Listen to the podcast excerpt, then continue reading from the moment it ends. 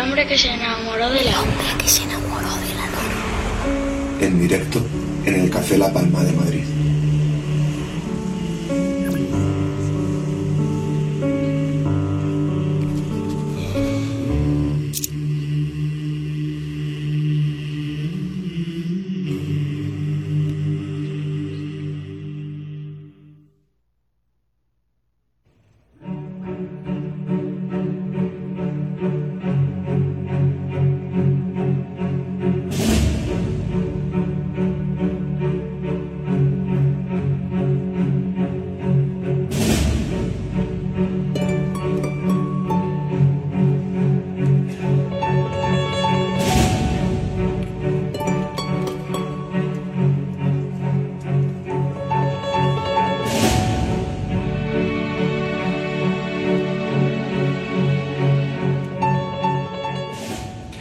Recordar cosas que no han pasado todavía para olvidar lo que pueda pasar.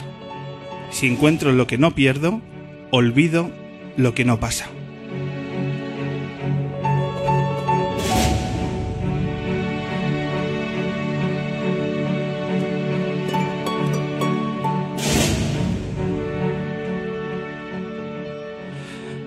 Bienvenidas, bienvenidos a la edición número 313 del hombre que se enamoró de la luna que grabamos sobre el escenario de este maravilloso rincón que es el Café La Palma de Madrid. Ya lo sabéis, estamos emitiendo a través del 88.6 de la FM, a través de M21 Radio para toda la ciudad de Madrid y también a través de la página web m21radio.es para el resto del mundo mundial. Hoy en la luna 313 un pequeño programa de radio que se reconvierte en un maravilloso programa de televisión como es Radio Gaga. Hoy en la Luna, Quique Peinado y Manuel Burque. Además, entrevista acústica. Desde Extremadura, una voz absolutamente maravillosa, la de Bambiquina y sus nuevas canciones. Y para arrancar, el primer aplauso de la noche se lo lleva la voz que pone el sexo en nuestra radio, en la cadena Ser. Ella es la voz de Contigo Dentro. Ella es Celia Blanco.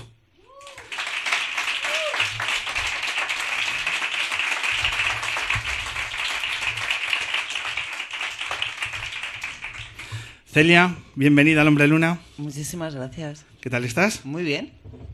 No me quejo en nada. ¿No te quejas nada? Yo no. Domingo de, mucha radio, porque estás aquí con nosotros y además mm. domingo también de Contigo Dentro.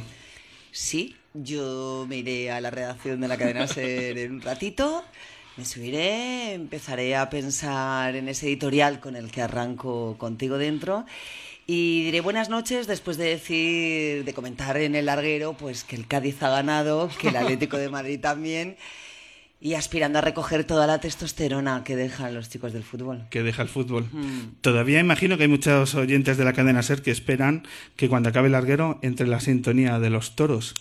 Hombre, es que tantos años teniendo a Manolo Molés detrás del larguero es muy complicado que ahora de repente llegue la del sexo y se lo vaya a llevar todo. Lo que pasa es que tenemos una ventaja y es que somos que los dos, pues somos los de las corridas de la cadena Ser y eso creo que es una gran ventaja. O sea, hemos cambiado unas corridas por otras. Por otras. Eh, ¿Qué tal te llevas con Manolo Molés? ¿Ha afectado bien el hecho del cambio horario? Sí, sí, es un señor muy elegante y muy educado y la verdad es que yo creo que lo ha encajado bastante bien. También fue determinante que nos juntasen a, cenar una noche, a nosotros dos, sí. ¿Cómo fue esa noche? ¿Cómo fue esa velada? Pues, pues resulta que hay una cena a la que se asiste todos los años, que, es la cena de Navidad, donde se invita pues a, pues a los directores y, y así de programas de la cadena SER. Y entonces, el primer año, a mí me sentaron enfrente de Antonio Hernández Rodicio, a la izquierda de. Em, a ver, a la sí, a mi izquierda yo tenía a, José Ramón de la Morena y a la derecha tenía a, un señor, un directivo de la cadena SER, del cuyo nombre no recuerdo, lo siento, caballero. Era un señor encantador y se portó fenomenal conmigo. Y justo enfrente estaban Javier del Pino y Antonio Hernández Rodicio. Entonces, es el primer año que tú... Claro, yo cuando llegué, a mí se me pusieron aquí de corbata, claro. Porque además ponen tu nombre en un papelito y yo no estaba nada acostumbrada a estas a cenas que pusiesen mi nombre en un papelito. No. No. Otras No. cosas sí, pero eso no. No. Y entonces, eh, eh, como te colocan, y entonces hubo un año que alguien decidió que yo cenase al lado de Manolo Molés. Y entonces, pues hablamos durante la cena. Y hablamos de nuestras cosas. Y, nos contamos la vida. Y, y fue muy, muy, muy, muy, muy placentero. Porque además cuando se fue me dio dos besos y me los dio con un cariño especial, te lo aseguro. Y desde entonces, ese señor, cada vez que me ha dado dos besos, no se los ha dado al aire, cosa que agradezco. Se puede decir, por tanto, que el sexo ha ganado los toros. Que siendo en este país es un titular relevante. Pero yo no creo que haya tan... O sea, yo creo que realmente los que van a matar a los toros en este país van a ser dentro del mundo de los toros. Cada vez tiene menos aficionados, cada vez hay menos gente que invierta pasta en ellos y cada vez nos damos cuenta de si son tan imprescindibles en nuestra vida como para que reciban subvenciones por encima de la educación infantil. Y aquí cada uno tiene su opinión y quiero creer que vota en consecuencia, porque yo lo hago. Sí. Y cada vez hay más gente preparada para hablar sin tapujos sobre su sexualidad. Y Sí. es lo que se pone, Sí. se pone énfasis en, en ese programa. Un programa que quiero que nos cuentes cómo es la ambientación cuando suena esto.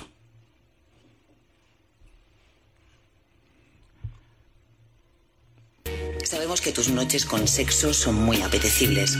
Por eso queremos que nos incluyas en ellas. La vida y el sexo son mucho más divertidos contigo dentro. Celia Blanco, madrugada del lunes y siempre que quieras en el podcast de cadenaser.com. ¿Ambientas el estudio de alguna forma especial? No. O sea, es decir, yo me meto en un estudio que es el mismo estudio en el que acaba de salir Miguel Ángel Campos de decir lo que está pasando en la Audiencia Nacional y con la misma me siento delante del mismo micro y digo, porque la vida y el sexo son mucho más divertidos contigo dentro. Y entonces el pobre técnico que está al otro lado de la pecera, pues a veces aplaude porque, claro, este cambio de tercio viene bien. No, no, no miento de ninguna manera, no, no, no me, no, no, no. No hago, no no me contoneo ni nada. Voy con una botella de agua y poco más. ¿Qué valoración haces de estos años de, de un espacio tan especial como Contigo Dentro? ¿Qué está suponiendo a nivel personal el hecho de encarar un reto tan, tan apasionante? Uy, yo no me lo he pasado tan bien en toda mi vida. Yo no he disfrutado tanto como con este polvo que se llama contigo dentro. A ver, yo cuando empecé creía que, o sea, yo iba con un poco de listilla, pues así, por as- en general y por actitud y por mi personalidad, digamos que voy muy a menudo de listilla. Entonces, yo iba como de, "Ah, esto, vamos a hacer un programa de sexo, porque además como la idea fue mía, o sea, yo me inventé todo, sabía perfectamente qué era lo que quería, que yo quería hablar de todo tipo de sexualidades, sin tapujos, sin juzgar a nadie, entonces vienes ahí con toda la artillería dispuesta a comértelo, ¿no? Entonces tienes la suerte de que Antonio Hernández Rodicio, pues está como las maracas de Machín y apuesta por ti, y entonces comienzas con el programa Tuviste que convencerle, por cierto. ¿Cómo fue esa percepción a la hora de decir un programa de sexo en la serie es, un, es una buena idea? Uy, pues porque me inventé el guion y se lo mandé directamente a su mail. Entonces no estuvo paseando. Entonces yo creo que eso es una ventaja. Porque, claro, yo se lo envié a él y le dije, hola, buenas, soy Celia Blanco, pero no soy la actriz porno. Entonces, que yo me estaba presentando así durante años. Y, y- y él lo que hizo es que lo leyó. Es que, de verdad que es que no tiene mucho más misterio. Lo leyó, me llamó por teléfono y me dijo, me gustaría conocerte. Y yo fui a su despacho sin haberlo visto en toda mi vida. Y toc, toc, toc. Y estaba con Luis Rodríguez Pi, director de programas de Cadena Ser. Me escucharon, les dije lo que me gustaría hacer. Y yo les dije, además, que yo no quería el típico programa de sexo donde la gente llamaba y era como, eh, estoy aquí en la fábrica, le acabo de comer a una tía. Porque es que es un tipo de información que a mí no me interesa lo más mínimo y que no me parece que sea una manera de hablar de sexo, porque eso lo que hace es vulgarizar el sexo. Y para mí, una de las cosas más sofisticadas que hay en mi vida es el sexo. No porque yo tenga una vida sexual como la que ustedes están imaginando, sino porque me ha permitido aprender mucho de mí. Entonces, a mí me gusta. Entonces, yo cuando empecé creía que él me lo sabía mucho, pero de repente, pues empecé a descubrir que yo no sabía tanto, que me sorprendían. Yo estoy aprendiendo todas las semanas algo nuevo de sexualidad.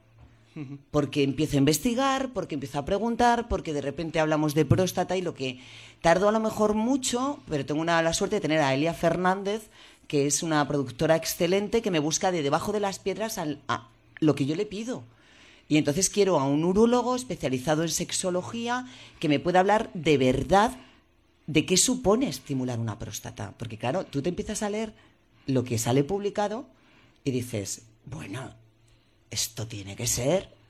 Entonces, quiero saberlo. Entonces, porque creo que estoy harta también de que me mientan con la sexualidad porque llevan toda la vida mintiéndome. Una de las claves es hablar de sexo y otra también debe ser saber escuchar a la hora de eh, gente, de diferentes personajes, de diferentes personas que han descubierto que a través de tu programa es la- un, un espacio donde antes no existía y se puede hablar de diferentes temas donde antes no había cabida. ¿Saber escuchar de sexo también es algo que se debe aprender? Sí, sí, ¿sabes lo que pasa? Que no nos enseñan a hacer nada en cuanto a sexualidad. Todos aprendemos, o la mayoría, ahora sí que es verdad que empieza a haber una generación que ha tenido unos padres que más o menos vienen a ser pues, de mi edad o así, que, que sí, hay gente ahora de 20 años que sabe mucho más de sexualidad que otros muchos de 50. Entonces esto es porque eh, tenemos que enseñar a hablar de sexualidad, tenemos que enseñar a, escuchar de sexualidad, tenemos que, que decir que tenemos que decir que el resto de personas no tienen tu sexualidad, pero que tú tienes que escucharlos porque también tienes que aprender cómo la persona que está enfrente de ti disfruta y es feliz. El sexo, no entiendo ningún otro, otro fin del sexo, nada más que ser feliz, disfrutar y, y- y aprender más de uno mismo. Entonces, porque ya luego los hijos si vienen y cuando vengan, ¿sabes? O sea, vamos a limitarnos. Es complicado el hecho de, de no juzgar, de no caer en ningún momento en una valoración del otro. Sí, sobre todo porque además nos permitimos el lujo de opinar sobre cualquier cosa, tanto en redes sociales como en nuestra casa, como cuando estamos en una cena. Entonces es muy difícil no juzgar, porque lo que te brota siempre es un juicio. Entonces, eh, bueno, pues es, yo creo que aquí sí que tiene que ser algo súper despacio y que a mí también a veces me cuesta por mucho que me empeñe. Hay sexualidades que me cuesta entenderlas porque mi sexualidad no va por ahí. Entonces creo que el trabajo implícito es aprender a, es- a escuchar a alguien hablar de sexo y sobre todo poder preguntar también con tranquilidad y sin ofender todas las dudas que tengas respecto a esa sexualidad. Porque una de las cosas que pasa es que, por ejemplo, empezamos a valorar sexualidades ajenas sin tener ni idea de en qué consisten. Y entonces es una putada. Que muy fácil sacamos conclusiones con una falta de información sonrojante. Hombre, es que si alguien se cree que una historia de amor o de BDSM, bondad, sadomasoquismo, puede ser 50 sombras de Grey, es que en su vida hablado con alguien que de verdad practique cualquiera de esas prácticas no convencionales, de esas sexualidades no convencionales. Celia, ¿cuántas personas desde el anonimato, desde esa necesidad de compartir su realidad en tu programa, has vinculado y has descubierto y te han dejado eh, un recuerdo eh, imborrable? Yo creo que muchos. Yo creo que muchos. Eh, a ver, Alexia del Rey es una mujer que a mí me tiene muy marcada porque, porque en realidad es el personaje que crea un hombre que es heterosexual, pero se excita mucho travestiéndose. Estamos muy acostumbrados a, a- a hablar de travestismo o a entender mínimamente el travestismo cuando va asociado a la homosexualidad masculina porque para muchos homosexuales la única manera de poder sobrevivir en una sociedad que repudiaba la homosexualidad y que era homófoba era ser, pues, Paquita la del mercado, ¿sabes? Y transformarse en una mujer que hiciese reír a los ricos, al fin y al cabo. Porque si, el, si, si la burguesía y los, y los que mandaban y el gobierno se reía de, de su marica oficial, que se disfrazaba, todo iba muy bien. Pero si era Antonio de Molina y se iba a cantar copla y resulta que era de izquierdas, cogían y le pegaban palizas. Y entonces, Alexia del Rey, Por ejemplo, me gustó mucho, porque fue muy honesta y, Y, y creo que ese hombre fue muy valiente, mucho más valiente que otros. Y entonces, a raíz de aquella entrevista, que me costó muchísimo tiempo conseguir, pues, pero que como nos hicimos amigas, Alexia y yo, yo no tengo ni idea de quién es el señor que está detrás de Alexia. Nunca os habéis visto No, personalmente. no, que yo sepa. Que yo sepa. Porque a mí, a mí me da igual que se llame Fernando que, que Marcos. Entonces eso me da igual. Yo nunca, nunca, y además, si nos hemos visto, nunca me ha dicho, hola, soy Alexia del Rey. Entonces, yo que no soy muy de contar la intimidad, no soy muy de contar la intimidad ajena, imagínate, ¿sabes? A mí Alexia me gustó mucho, entonces, por esto que te digo, ¿no? Porque me pareció que hablar de, una, de un hombre heterosexual, absolutamente, que lo que pasa es que les cita muchísimo travestirse y convertirse en mujer, porque dice que la parte femenina que él tiene también les cita. Me parece una madurez increíble. ¿Cuál es el perfil de los oyentes de Contigo Dentro? Pues mm, depende un poco también de temporadas. ¿eh? Es que ya es que estoy poniendo mogollón ahora de, de GM radiofónico. A ver, normalmente en verano me escucha mucha más gente joven, ¿vale? Ente- o sea, me- tengo, tengo un radio de acción mucho más amplio. eh, o sea, incluye desde 20, 20, 25 años hasta 65. Pero eh, los que, con los que más triunfo es gente un poco mayor. O sea, los jovencitos, jovencitos me cuestan más. Triunfo bastante entre, entre 35 y 55 años, que al fin y al cabo viene a ser un poco también mi radio de acción. ¿Sabes? Yo creo, me relaciono más con gente incluso un poco mayor. Yo a partir de 40, pero sí un poco más en esa franja. Pero creo que también es, supongo que será también porque, porque es la gente que ya empieza a tener necesidad de, de- de enterarse de cómo están las cosas porque llevan ya muchos años teniendo sexo, ¿no? Entonces dicen, coño, a ver si voy a estar equivocándome, llevo ya aquí 20 años haciendo el idiota. ¿Tienes datos de que sean más hombres o más mujeres? Es muy... A mí la paridad existe en mi programa. sí? sí. lo que pasa es que yo me relaciono de diferente manera con los hombres y con las mujeres que me escuchan. Porque los hombres tardan mucho más en ponerse en contacto conmigo. Las mujeres eh, son muy dadas a contar las cosas. O sea, me cuesta mucho menos llevar a una mujer con una sexualidad no convencional o con una, o con, o con una sexualidad de lo más convencional a mi programa que, que a un hombre. Pero es verdad que cuando los hombres se sientan ahí enfrente, se abren y ponen encima de la mesa todo. Y a mí me gusta mucho ese ejercicio de honestidad masculino. ¿Y a ti como periodista eh, te cuesta más vincular con un invitado mujer o un invitado hombre? Pero porque crees que al ser periodista me tendría que pasar, es decir, No, por el ¿crees que si posicionamiento por del ejemplo, invitado. enfermera, ah, o sea que no es al margen de que yo sea periodista. Sí, por supuesto, por- en o sea, ese que si ejercicio yo tengo más periodístico- empatía con un hombre o con una mujer, Sí, a la hora de, de hablar, de, de entablar determinadas cuestiones, ves que el hombre va con un freno de mano puesto y... no, no, ya cuando te metes ya en mi programa, ya cuando ya me has dicho que sí, me cuesta a lo mejor más convencerte para que vengas, pero una vez que vienen, no, pues sé, Manuel Burke como ha estado, luego va a estar, le preguntas que vino ahí a hablar de sexo conmigo, no te creas. ¿Y qué, qué peinador le tendré que, le tengo que, le tengo que conquistar? Lo que pasa es que como está tan ocupado, Ahí no sé yo si lo voy a poder eh, Tiene la agenda que tiene. sí. No, a mí me da un poco lo mismo. Yo no, no tengo especial predilección por unos o por otras. Ah, has traído personajes, estás citando a Manuel Burke, has traído personajes, por decir así, famosos, bueno, gente, eh, personas que tienen cierto peso en determinadas actividades. Eh, Sí, pero hay muchos que se me resisten, ¿eh? por ejemplo, cuéntame- cuéntanos nombres de decir, no quieren venir y no sé cómo consigo Alex de la iglesia. Alex de la iglesia, no, es, una, No es todo un reto. No quiere venir, por ejemplo. Cristina Cifuentes, tampoco. Joder, esta sería una entrevista, ¿eh? Esa sería una entrevista. Ya, pero no quiere venir. Hay, hay políticos de la derecha que has podido... No, no, no, políticos no quieren venir nunca. Los políticos no quieren venir a hablar, a que se- a- no lo quieren sentarse a que yo coja y les pregunte, por ejemplo, ¿cuál es, ¿cuál es su política educativa respecto a educación sexual? Es que es una putada que te lo pregunten en la radio. Entonces, claro, se quedan así y dicen, ostras, porque, porque si yo fuese a preguntarles, ¿y qué tal fue tu primera vez? Seguro que alguno vendría. Pero si yo me llevo a un político que creo que su labor en esta sociedad viene por su trabajo, es decir, seguro que cualquiera de los políticos que hay en este país son encantadores y maravillosos. Yo es que solamente los puedo juzgar por sus actos políticos. Entonces, a mí lo que me gustaría mucho, y los he invitado a todos, he invitado a Pablo Iglesias, he invitado a todos, y no vienen. Y ninguno ha aceptado. No, ni derecha, ni izquierda, ni Cristo que lo crió. ¿Y te Que dan- no quieren hablar de sexo. ¿Te dan alguna razón? ¿Problemas de agenda? No, es que algunos ni siquiera contestan. ¿A la del sexo? Venga, hombre. No, algunos ni contestan.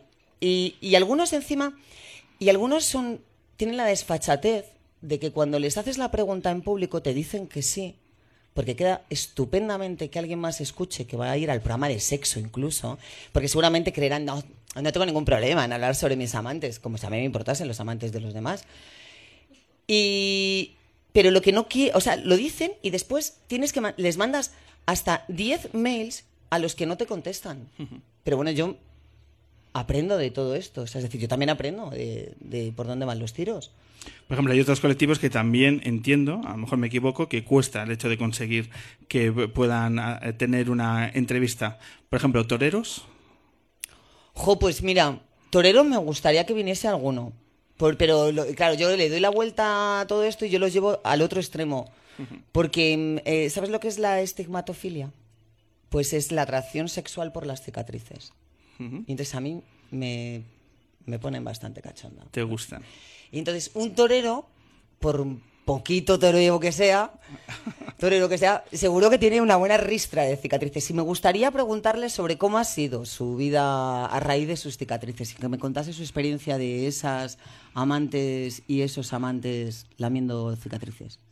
Cele, ¿Y deportistas?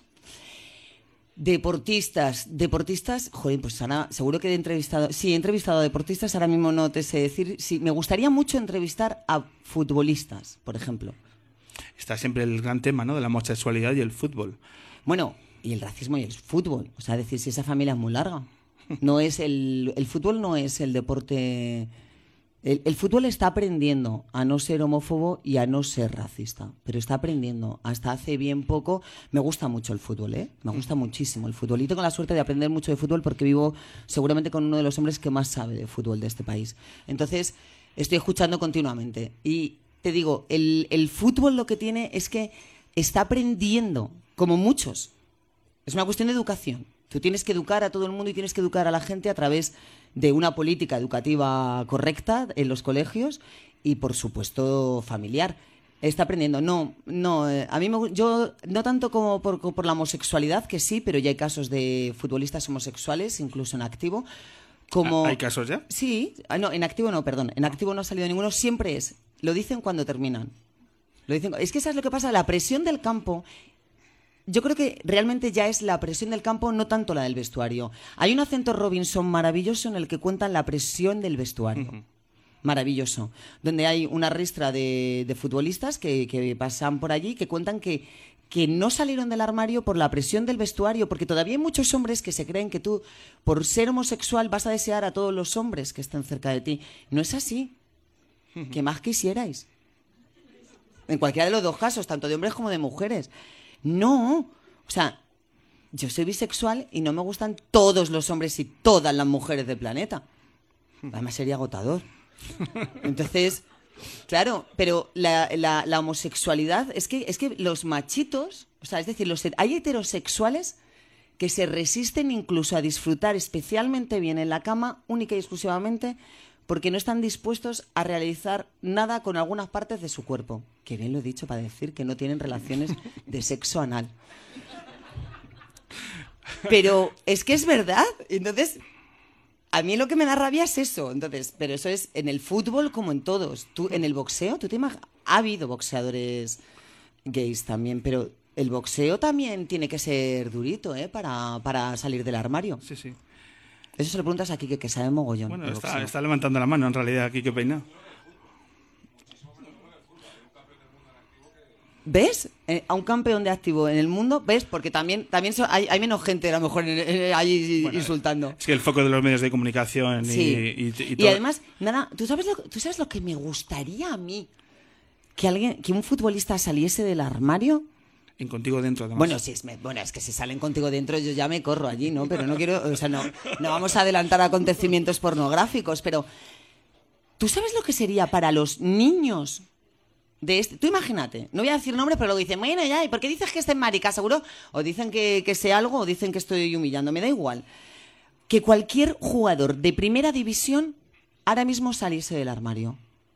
Eso significaría que los chavales que van con las carpetas, con las fotografías de sus, de sus ídolos, si tú eres homosexual, si, es un, si tú eres un niño de 11 años, que a los 11 años te aseguro que lo más probable es que ese niño ya sepa que es homosexual, o que se dé cuenta de que no le gusta las personas que salen todo el rato en la tele que te tienen que gustar, eh, para ese chaval es mucho más importante casi que salir él del armario, es tener un referente, es ver enfrente a personas como tú.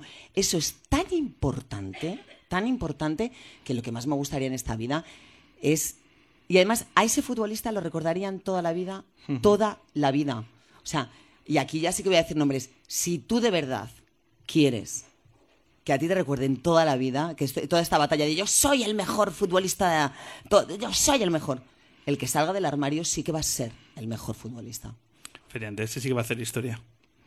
Celia, estamos hablando de Contigo Dentro, un programa de sexo en nuestra, en nuestra radio. ¿Por qué no hay proyectos similares como Contigo Dentro?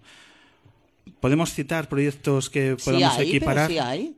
Sí hay. eh, las Mil y Una Noches, Las Mil y una Nit, es un programa de la, de la radio catalana que lleva un montón de tiempo y, y además es estupendo porque además es- tiene un horario mucho ma- más, cómodo que yo. O sea, está es a las 10 de la noche, que quieras o no. Es más, yo, yo voy a la una y media de la, madruga- de la madrugada. Es durito, ¿eh? La hora. Las corridas son tardías. Pero, cuando, pero perdona, pero cuando vemos que los formatos cuando funcionan se suelen repetir, bien en televisión, bien en radio, uno se, En- podría, se podría plantear también que cuando se habla de sexo desde la normalidad, que también, bueno, pues en diferentes emisoras eh, se apostara también por este tema y no, no se suele ver. Eh, utilizamos ejemplos que son casi esporádicos. Vale, pero bueno, es, una vez a la semana también, ¿eh? Pero lo que te quiero decir es, es, vamos a ver, yo creo que aquí hay dos cosas. En televisión es muy difícil hacer un, un- hacer un programa como contigo dentro, es muy difícil. Y no es porque crea que, que no hay periodistas tan buenas y tan magníficas como yo para hacerlo. Y si ya que nos ponemos que me hagan a mí la oferta, coño, que me invento yo lo de contigo dentro. Pero eh, me refiero a que eh, lo bueno que tiene la radio es el anonimato de la otra persona. Contigo dentro se hace gracias a todas esas personas que son capaces de ponerse delante de un micro y contar su parte más íntima, que es su sexualidad. No se hace por otra cosa. Porque yo además no miento. Entonces, es decir, si yo no estoy dispuesta a mentir, si yo no estoy dispuesta a tergiversar ni una sola de las cosas que pasan en esas camas que son ajenas, necesito que alguien lo cuente. Entonces, en, la, televisión terminaríamos haciendo una cosa, si hiciésemos algo parecido, terminarían saliendo los mismos, porque de casi todas las sexualidades no convencionales siempre hay alguien que, está, que se anima a hacerlo, que también a veces no, ya cuando ya sabes cuál es su historia, pues necesitas nutrirte de otras más, o terminaríamos haciendo esto que hacíamos, que son los contraluces, para que no se viese a esa persona.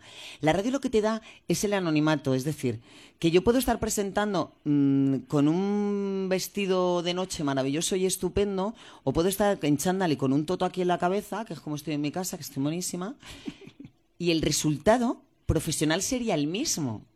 Entonces, ¿qué más da quién está ahí? Pero la tele necesita de protagonistas y determinadas cadenas necesitan además que esos protagonistas se puedan estirar como chicles para que retroalimenten al resto de programación. Sí me han hecho o me han intentado o me han dicho o me han sugerido hacer algo en televisión. Yo no voy a hacer nada que no sea el rigor, el respeto y la veracidad que da contigo adentro. Y eso es muy difícil. Es muy fácil cruzar la frontera al amarillismo en, utilizando estos contenidos. Es algo también que luego vamos a hablar con, con Radio Gaga. El saber ¿Qué han respetar. Lo que han hecho, qué majos, de verdad. Qué programa. A mí me gustan además los dos. Es una absoluta maravilla ese, ese formato tan, tan innovador que supone ante todo el respeto al otro, el cuidado a la conversación y a la personalidad de cada uno. Y tanto en Radio Gaga, que se podría enfatizar ¿no? las historias tan difíciles de gente anónima, como en tu caso, es muy tentador el hecho de decir, vamos a subrayar los sentimientos de la gente para apoderarnos de ella. Pero quedar en el terreno del otro y saber respetarlo y que en un formato, ya sea radiofónico o televisivo, quede como es, quede con ese, ese tono, hay que saber hacerlo. Y además tienes muchísima presión, ¿eh? O sea, en televisión además yo admiro muchísimo lo que han hecho porque tienes una presión increíble. Tú dependes de una cosa que se llaman anunciantes que van a estar mirando todo el rato las audiencias. Y ¿sabes lo que pasa? Es no sé quién lo dijo porque evidentemente esta cita no es mía, pero es mucho más fácil hacer llorar que hacer reír.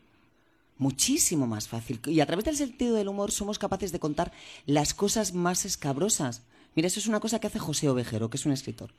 Entonces, eso es muy difícil. O, los hermanos Cohen, ¿sabes? O sea, ese rollo de que te ríes, pero que estás diciendo, es que me estoy riendo de una cosa que es terrible. ¿Me entiendes? Entonces, en ese caso hay determinados temas que son muy difíciles de tratar. Es mucho más fácil señalar, decir, mira estos sadomasoquistas. Ella goza mientras él la azota. Y todos, ¡ah! A coger y que te diga ella, pues mira, nosotros somos capaces de tener una relación en la que a mí me excita que me, que me azote, canalizamos nuestra, nuestros problemas a través de esto, pero también que me seduzca, que, que sean azotadas de cariño, que podamos... Entonces te empiezan a decir... A mí me abren un mundo que como no tengo ni idea, solamente puedo quedarme callada, empezar a abrir mucho los ojos, que es lo que hago yo, y dejar que hablen. Entonces, es que, es que es muy fácil, es muy fácil hacer llorar. Y además, te voy a decir una cosa, hay tanta, hay tanta basura y tanta mierda y tanta podredumbre y tanta miseria y tanto dolor ahí fuera, que también es muy fácil. Igual que John Sistiaga es muy difícil hacer lo que hace, porque es muy difícil hacer lo que hace John Sistiaga. También es muy, es muy difícil hacer lo que hace Radio Gaga, que es contar la parte más amarga de la vida, sin señalar, sin, sin cebarse en ese dolor. Entonces, yo os doy las gracias, chicos. Quisiera en el...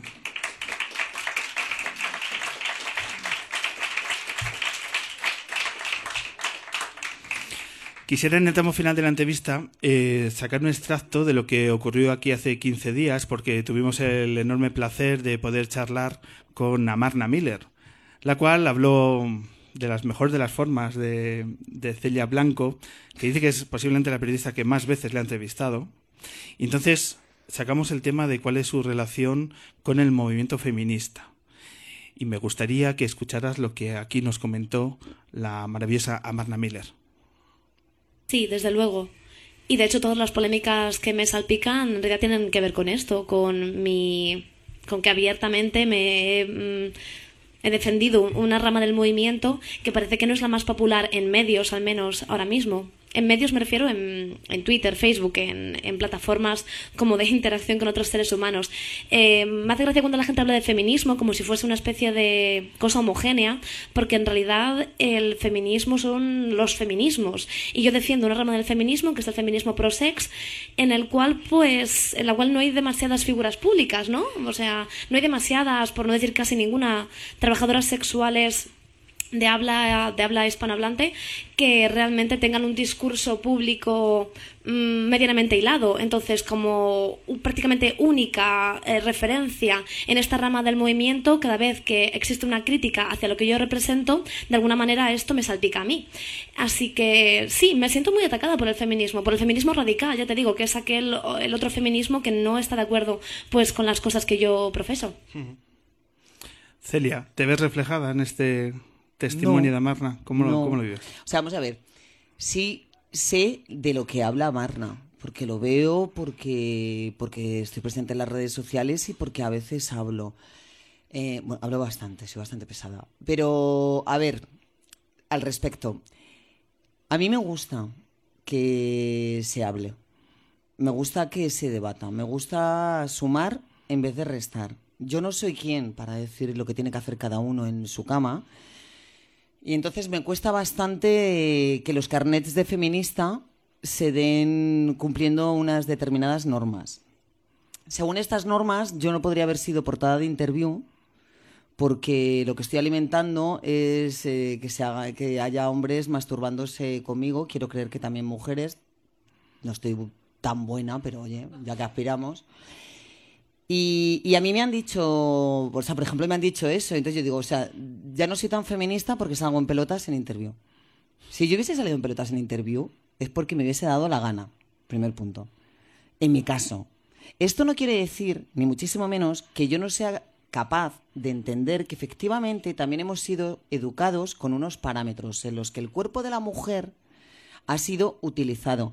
Pero es que realmente creo que como lo que nos ha pasado en la educación es que hemos sido educados para que el desnudo no se vea con mayor normalidad. Porque si estuviésemos acostumbrados a ver a la peña en pelotas, no nos llevaríamos las manos a la cabeza ni nos hubiésemos quedado con las ganas que nos hemos quedado todos de ver a Susana Griso, por ejemplo, de portada de interview. Entonces, claro, vamos a ver, las cosas como son. Yo es que llega un momento en el que digo, ah, o sea que ya no soy feminista porque salgo en pelotas en interview. Cago en la mar. Cuando soy una persona que se pega continuamente, que hasta en LinkedIn es capaz de decirle a una directiva, que me ha pasado esta tarde y que debe estar llevándose las manos a la cabeza, de decirle, perdone, yo entiendo que usted, porque eh, estaba, estaba diciendo que porque el feminismo decía que no, hablaba de, de violencia machista cuando las mujeres también asesinábamos. Y claro, lo que le he sacado son los datos del Instituto Nacional de Estadística y del Ministerio del Interior. Porque a la gente, como hay que callarla, es con datos. Entonces, no estoy dispuesta a que me den el carnet de feminista porque soy feminista. No estoy dispuesta a que me digan que no puedo salir en pelotas en interview porque como ya lo han cerrado no voy a salir. Pero lo que sí que no estoy dispuesta es a que se ataque a la de enfrente porque defienda otra parte del feminismo. Mira, Barbie Japuta y yo no tendremos muchas cosas en común, pero yo la admiro y le agradezco lo que hace todos los días. Y eso creo que es lo que tendríamos que hacer todas. Porque la- la sororidad no nos la enseñaron. Nadie nos enseñó lo que era la sororidad, pero nosotras la inventamos. Y eso te lo digo así. A mí me criaron para que yo compitiese con las demás tías, para que no me cayesen bien, para que fíjate esta menuda zorra y para que le tuviese manía. Y a mí han sido las mujeres que estaban a mi alrededor las que me han enseñado a que juntas vamos a conseguirlo todo y estoy absolutamente convencida. Dicho queda. Celia, para conocer la amplitud de tu trabajo, dos, dos perfiles más. ¿Qué tal está tu faceta literaria? Pues efervescente. Está muy efervescente, está muy efervescente porque como, porque como a mí me gusta mucho leer, hay determinados además autores que lo único que hacen es provocarme la, nece- la mm, imperiosa necesidad de escribir. Uno es Guillermo Arriaga, otro es Hanif Kureisi, otro es Manuel de Lorenzo, con sus artículos en, prensa.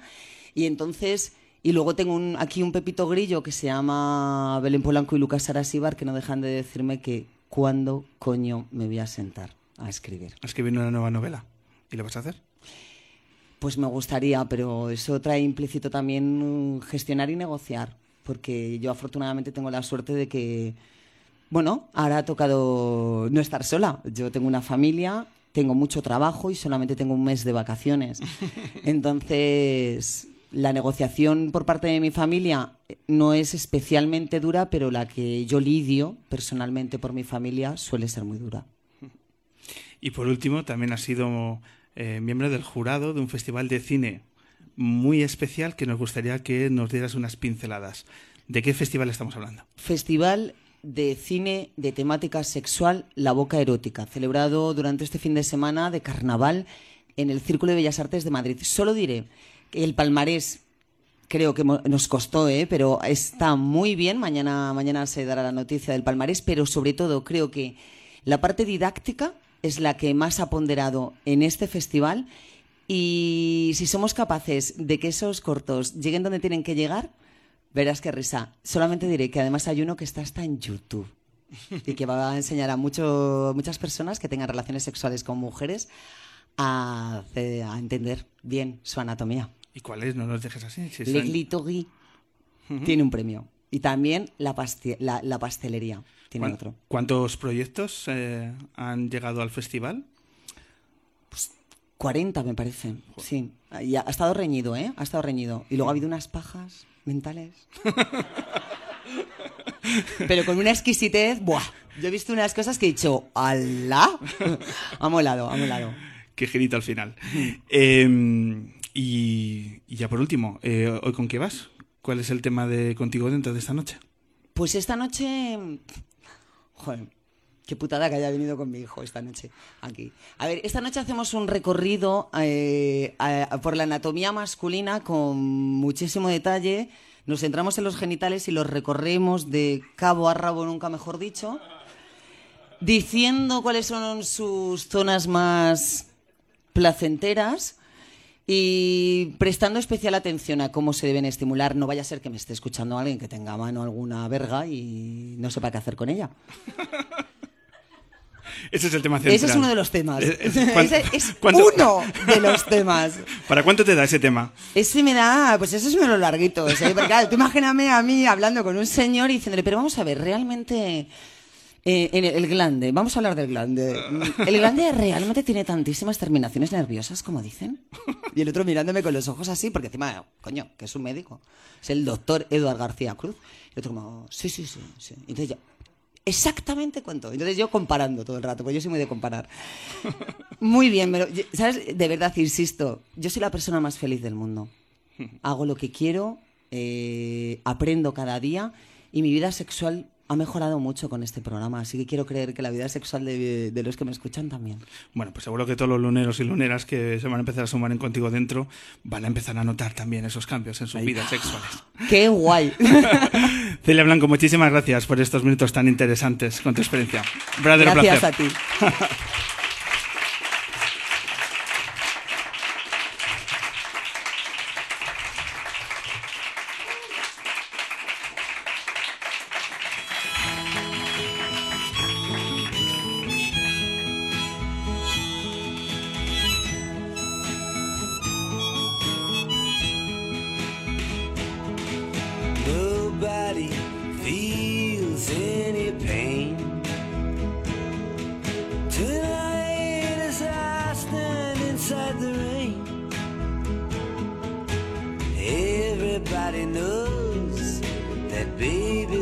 club.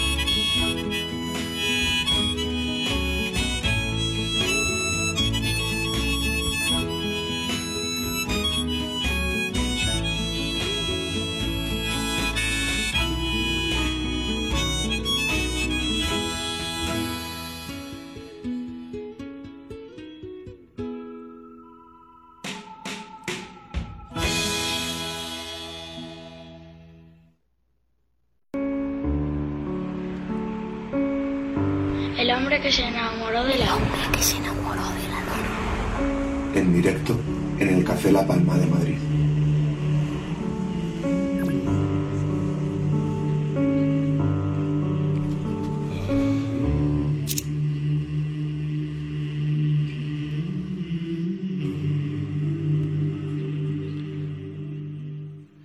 Seguimos en la edición número 313 del hombre que se enamoró de la luna, grabando aquí radio en directo, radio con público en directo desde el Café La Palma de Madrid.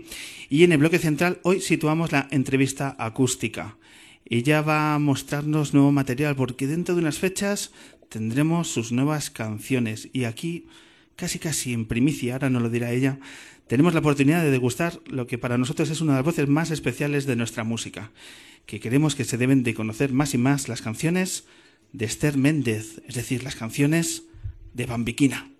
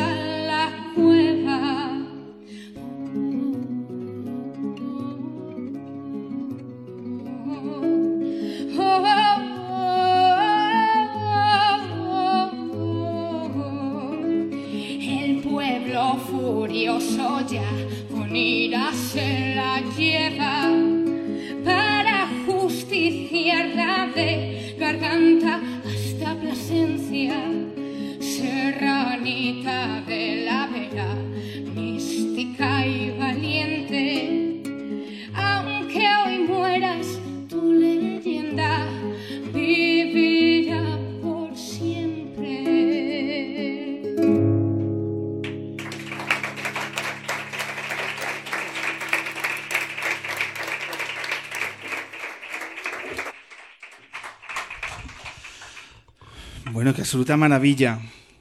El silencio de los momentos especiales, el que hemos sentido hoy, en este momento, cuando Bambiquina ha roto con la primera canción en esta entrevista acústica. Bambiquina, bienvenido al hombre que se enamoró de la luna. Muchas ganas de pisar la luna en vuestra compañía tenía. Muchísimas gracias, Esther. Uy, está a punto de desaparecer escaleras abajo. Rompiendo las barreras de la radio hacia atrás. Sería. Eh, bueno, Esther, eh, teníamos también muchas ganas de, de traer tu música, de traer tu proyecto, porque nada, yo creo que estás deshojando ya las hojas del calendario, porque queda muy poco para que puedas mostrar tu, tu nuevo disco. ¿Cuánto queda? Nada, casi nada. El 23 de marzo eh, ya se podrá escuchar. Lo lanzamos ese día. Y como dices, contando las horas, porque las canciones están deseando ya que se escuchen. ¿Cómo está ahora mismo el, la- el disco? ¿En qué fase está? Pues ultimando detalles, eh, estamos terminando de mezclar las canciones. De hecho, mañana me subo todo el día al Escorial, el productor vive allí, y nos pasamos el día escuchando las canciones. Esto más alto, esto más bajo aquí. Entonces, eh, pues nada, ya dando las últimas, las últimas pinceladas. ¿Cuál es la fase que os lleva más tiempo, la más laboriosa para a la hora de crear las canciones? Pues quizá la grabación, eh, porque siempre falta algo, ¿no? De hecho, no, siempre se pone una fecha a tope, oye, hasta este día ya no grabamos más. Siempre, "Mm, pero es que aquí una percusioncita, aquí otra guitarrita. Entonces, también hay que entender que los discos son procesos coyunturales, ¿no? Que, que forman parte de un momento y que, bueno, hay que parar, porque si no se hace infinito, ¿no? Yo creo que Paco de Lucía, recuerdo el documental que decía que si fuera por él, solo hubiera hecho un disco en toda su vida, que hubiera estado puliendo eternamente, ¿no? Porque era muy perfeccionista y al final, bueno, hay que, que dejar que, que las canciones vivan, vivan su momento. Y tomar distancia finalmente del estudio, ¿no? Y que ya Sí. crecerán luego en los, en los directos, en los acústicos. Luego siguen creciendo, siguen evolucionando y llega un momento en que hay que, que parar y una vez que paramos de grabar siempre nos damos un par de semanitas para, para volver a escuchar ya con oídos frescos después de haber estado todas esas horas en el estudio para coger, tomar un poco de perspectiva y, y ya ponernos a mezclar. ¿Con quién has grabado esta, este disco? Pues he grabado con, con nuestro productor también de, de los trabajos anteriores, Santi Martín, que también es el, el bajista de- del grupo, y, que nos graba de una manera muy peculiar, porque nos graba en analógico, en bobina, como, como se haya grabado siempre. ¿Eso qué quiere decir para nuestros oyentes? ¿Qué es grabar en bobina?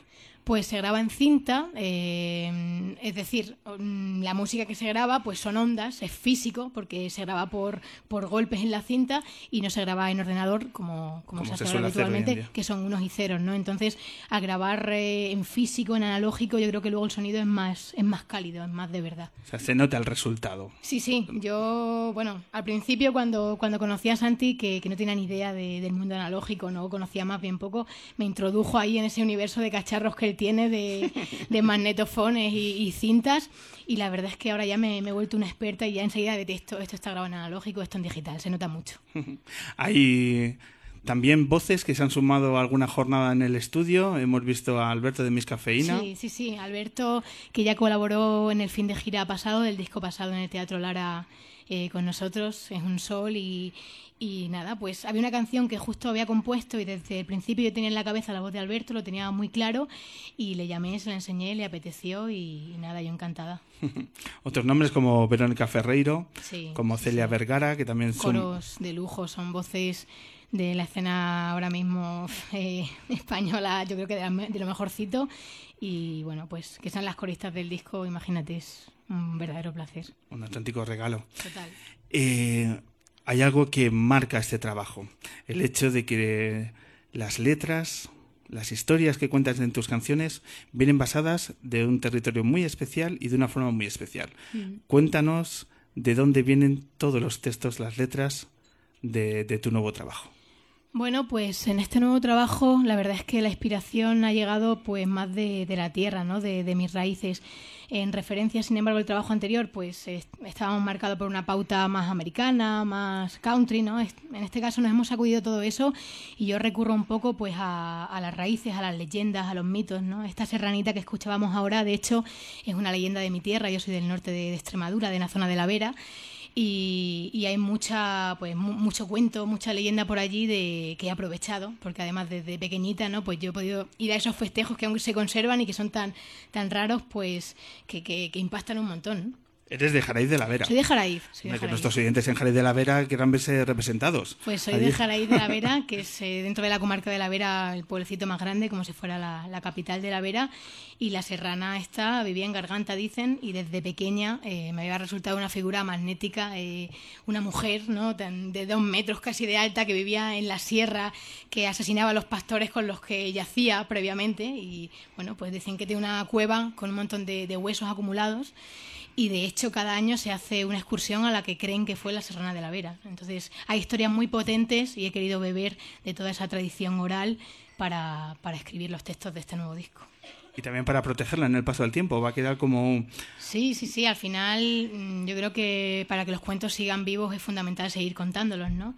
Y, y bueno, pues en esas estamos. ¿Y qué otras historias, qué otras leyendas, qué otras... Pues directamente quizá eh, no, no hay un textos que vayan directamente que- como la serrana no tan claramente, pero sí que las melodías, las alboradas, los ritmos, hay mucho de, de ese punto tradicional, folclórico, hemos tirado de, de un montón de percusión y, y de, que desde pequeñita yo he escuchado por, por las calles del pueblo, ¿no? Entonces tampoco es un disco puramente de folclore, ¿no? De hecho hay eh, pues mucho pop, mucho indie, mucho más que el anterior incluso, pero sí que hay ese punto de raíz, ¿no? Yo le llamaría raíces modernas, ¿no? Como a medio camino entre, entre lo nuevo y lo viejo. Esta canción, por cierto, que salía también en un cortometraje de un muy buen amigo de- del programa. Miguel de, Parra. De Miguel Parra. Miguel Parra, que ha trabajado durante muchos años en Canal Plus y hemos compartido al- alguna edición lunera hablando de cómo producían en aquellos años las ceremonias de los Oscar y cómo se organizaba aquello. Y, y ha estado un par de veces con, con nosotros y, eh, bueno, pues que ha firmado un, un nuevo cortometraje, Jardín de Vero, que tú de Vero, que es. Traías esta canción. Sí, y fue muy curioso porque, porque tenemos un, un amigo común, ¿no? Y Miguel estaba rodando el documental, eh, bueno, el documental el corto, y le hacía falta una canción para el final. Entonces pensó en mí y fíjate eh, qué casualidad que yo ya tenía esta canción compuesta, que dije, es que va perfecta para, para el corto, ¿no? Estas alineaciones de estrellas que suceden a veces, es que la he compuesto hace dos semanas y es justo lo que me pides. Y bueno, pues se hace un poco el paralelismo, el corto habla de, pues, de los desaparecidos de nuestra guerra civil y ese paralelismo que se hace entre los desaparecidos de la serrana que ella escondía en sus cuevas y los desaparecidos de las fosas comunes. Ah, pues suena más que apetecible. Sí, muy emocionante. el poder acercarse a- al nuevo cortometraje de, de Miguel Parra. Ah. Otro de los retos que has tenido que asumir en este disco, y que creo que no es menor, es hacer una versión de una de las grandes voces de la música y de la cultura latinoamericana. Porque claro, cuando un artista afronta el hecho de decir, venga, voy a hacer una versión de ni más ni menos que Chabela Vargas, imagino que el reto es grande. Vamos a hablar de, de ese reto, como asumes, escuchando el tema de Chabela Vargas.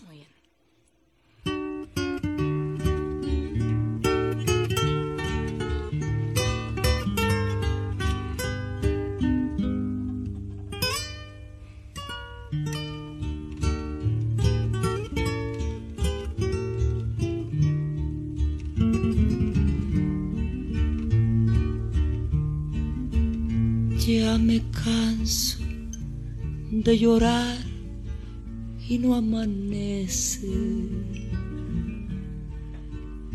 Ya no sé si maldecirte o por ti rezar. Tengo miedo de buscarte y de encontrarte.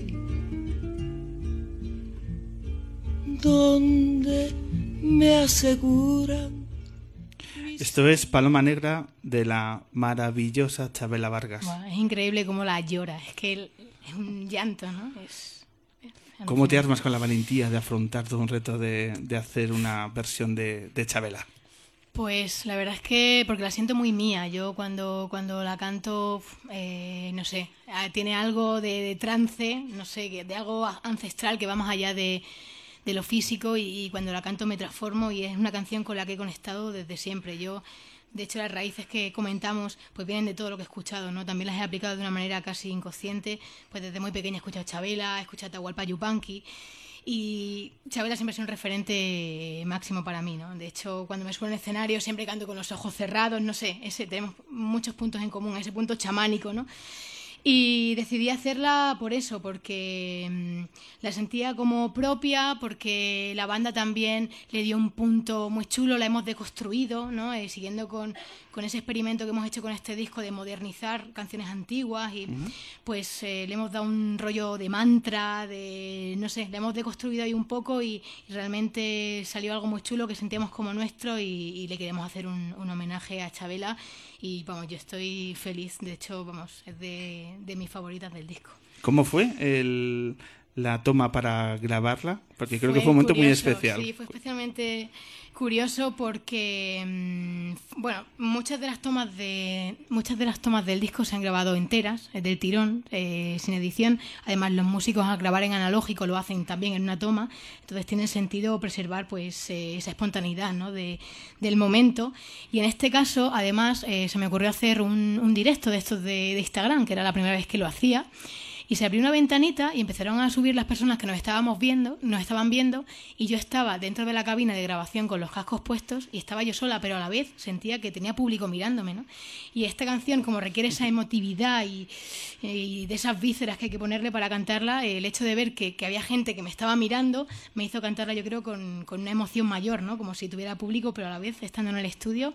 Y la toma quedó, quedó muy bonita y me dijo el técnico, ni se te ocurra repetir nada, va del tirón y, y así va. Y Y, así así, así, va a quedar. ¿Ha habido otras canciones que también han sido Sí, sí, ha también habido, del... ha habido varias, ha habido tres, cuatro canciones que, que hemos querido dejar así, porque yo creo que también esas pequeñas imperfecciones lo...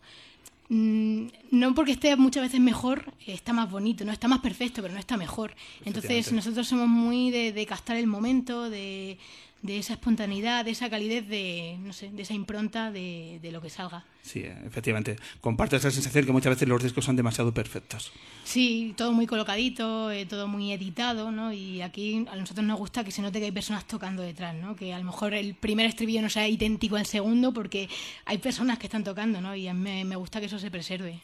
Esther, y luego a la hora de llevar a los directos, ¿en qué formato vas a ir? ¿Quién te va a acompañar? Pues eh, vamos a ir eh, más o menos la formación que teníamos en el disco anterior. Somos yo con la acústica y la armónica, llevamos trompeta, eh, llevamos eh, guitarra eléctrica, bajo y batería. Y para algunos conciertos se sumará el sinte en los tecladitos que en este disco tienen más presencia. O sea, hablamos de una pedazo de banda que hoy estamos disfrutando del formato acústico, pero cuando Bambiquina llega a la sala Copérnico Mm. en el mes de abril a presentar sus canciones, veremos que está muy bien rodeada. 28 de abril en la sala Copérnico. 28 de abril. Pero realmente las canciones nacen así, nacen con un alma, con una estructura muy sencilla, soy yo en mi habitación con la guitarra y también es alucinante ver el proceso ¿no? de cómo quedan después de grabar, ahora que las escucho, ¿no? de, de cómo nacieron a, a todo el proceso, de enseñárselas a la banda, sumarle los arreglos, sumarle los músicos que han grabado adicionales. eh, es una pasada, ¿no? Y es bonito también ver cómo se mantienen de las dos formas, con, con la banda de una manera mucho más potente y también así en acústico, eh, pues con mucha alma. ¿Cuándo crees que va a ser el día que vas a tener físicamente ya el disco en tus manos? Pues eh, no lo sé, espero que pronto porque ya me están presionando, me están diciendo, oye, hay que mandar ya a fabricar. Creemos que para el 15 de febrero ya tendremos todo, todas las mezclas y masterizado y 20 de febrero lo mandaremos a fabricar. O sea que primeros de marzo yo creo que, que lo tendremos en, entre manos. Qué ganas. Es fascinante notar la ilusión de tu mirada, ¿no? el, Mm. el hecho de esos nervios, esas ganas de que finalmente el producto sale adelante y el disco lo vas a tener primero en tus manos, es el primer Mm. momento que lo vas a abrir, ¿no? que es- Mm. creo que debe ser toda una explosión de emociones, ¿no? el hecho de por primera vez lo, Es- lo palpas. Es increíble. Yo, fíjate, ya una vez que lo tengo, eh, no suelo escucharlo mucho porque me pego tantas escuchas. O sea, ya en el momento en que no se puede retocar nada, ya paso y a los siguientes temas. Pero el momento en que ya te llega, ¿no? Que se hace físico todo el esfuerzo de estos meses, de tantas horas en el estudio, de es una sensación indescriptible y sobre todo también cuando, cuando se muestra al público, ¿no? Ese 28 de abril en la Copérnico siempre hay unos nervios especiales porque, porque por fin se van a escuchar la- los temas y, joder, es súper bonito. Y después de ese 28 de abril, ¿estás ya cerrando fechas, Estamos cerrando festivales? ¿Cómo- fechas y festivales. ¿Cómo está tu Aún- agenda? Aún no, no podemos confirmar nada, pero está ya el equipo ahí currando a tope y, y habrá, habrá trabajo este verano. Eso porque estáis cuidando mucho la información. Esta semana vas a sacar el, el título Sí, del disco. sí, sí, sí, Le estás sí. poniendo ahí el caramelo a Sí, toda la sí. gente que te sigue en redes sociales. Sí, de hecho anticipo que como esto, como comentamos, va de mitos y leyendas y de cuentos, el título es el nombre de una leyenda ecuatoriana.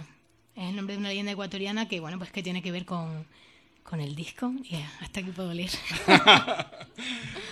Bueno, pues habrá que seguir las redes, que Sí, también sí. son muy interesantes las cosas que vas colgando y que vas compartiendo con tus seguidores. Ujú. Y bueno, pues ya veremos, ya veremos cómo, cuál es ese título de esa leyenda que va a dar forma. Además, a- la portada es una ilustración, que, que es algo que no habíamos hecho antes.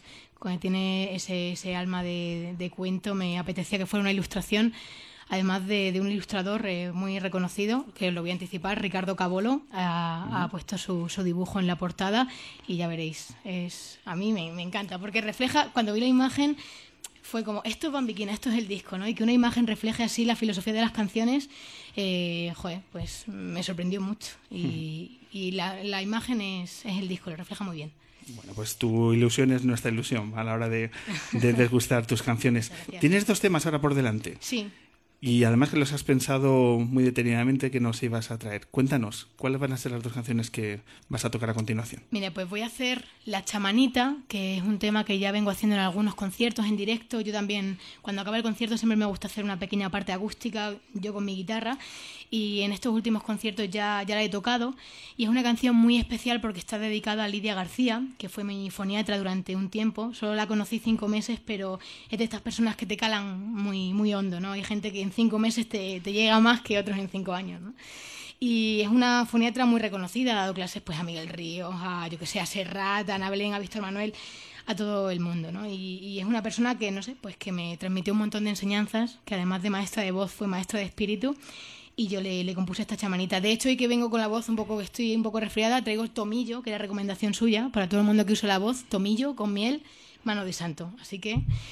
Y después de la chamanita haré otra versión que hemos incluido mm, eh, en, esta, en el disco y es también una versión muy especial porque es una versión del Space Oddity de Bowie al castellano. Al castellano. Cuidado. Sí, sí. Que bueno, también me decían dónde vas, ¿sabes? Versionando Bowie en español.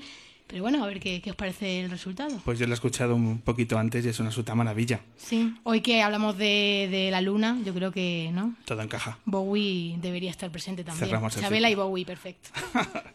Pues venga, Esther, toma posesión de tu guitarra y vamos a disfrutar de estas dos canciones para cerrar tu acústico en esta edición, que lo que yo creo que va a ser uno de los discos más interesantes, con una de las voces más particulares y más...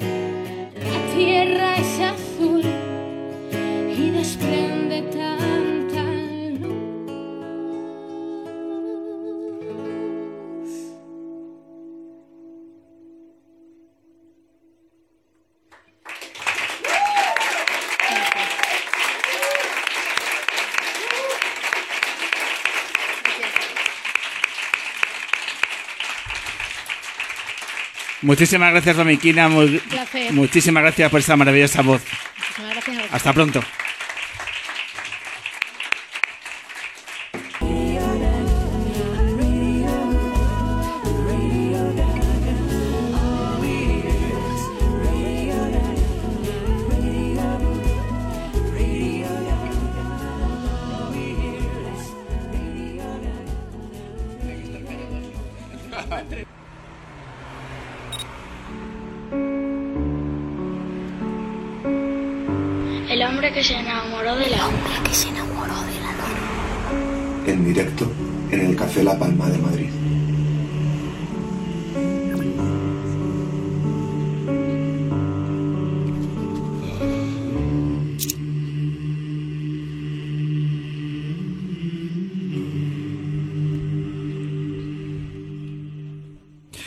Vamos con el tercer bloque. Vamos a hacer una entrevista. Yo no sé si es un programa de radio, un programa de televisión, una mezcla de ambos. Lo que sí sé que es un formato absolutamente maravilloso e innovador. Por eso recibimos a Radio Gaga. Por eso este aplauso es para Quique Peinado y Manuel Burque.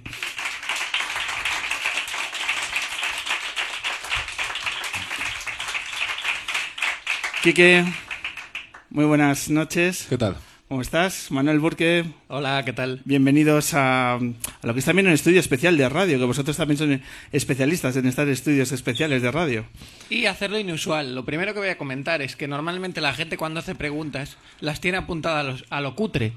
Y tú tienes un guion increíble aquí. O sea, con un formato ya... Tiene, tiene una foto para las preguntas de la entrevista. Es increíble esto. ¿Qué te parece? Que esto es radio de verdad, radio en serio. ¿Cuánto has tardado en hacerlo? Esto es lo que se tarda entre el metro, la parada. No, no, esto lleva mucho tiempo. Esto mola- molaba más cuando era en el Costello. Ahí, Ah, ¿sí? cuando era muy underground. cuando- ¿Sabes? ahí sí que tenía libretilla mainstream. y tal. Ahora esto es otro rollo. Ahora estamos ya en M21 y es otra cosa, ¿no? Lo dices por el gin tonic, te das cuenta, ¿no? Yo, sí- yo aquí siempre... Es que es la tercera vez que Quique viene Sí, al, al programa. soy lo que para Pablo Motos es Will Smith, yo lo soy para ti, amigo. Tercera vez, qué barbaridad. De nuevo ganamos a Pablo Motos.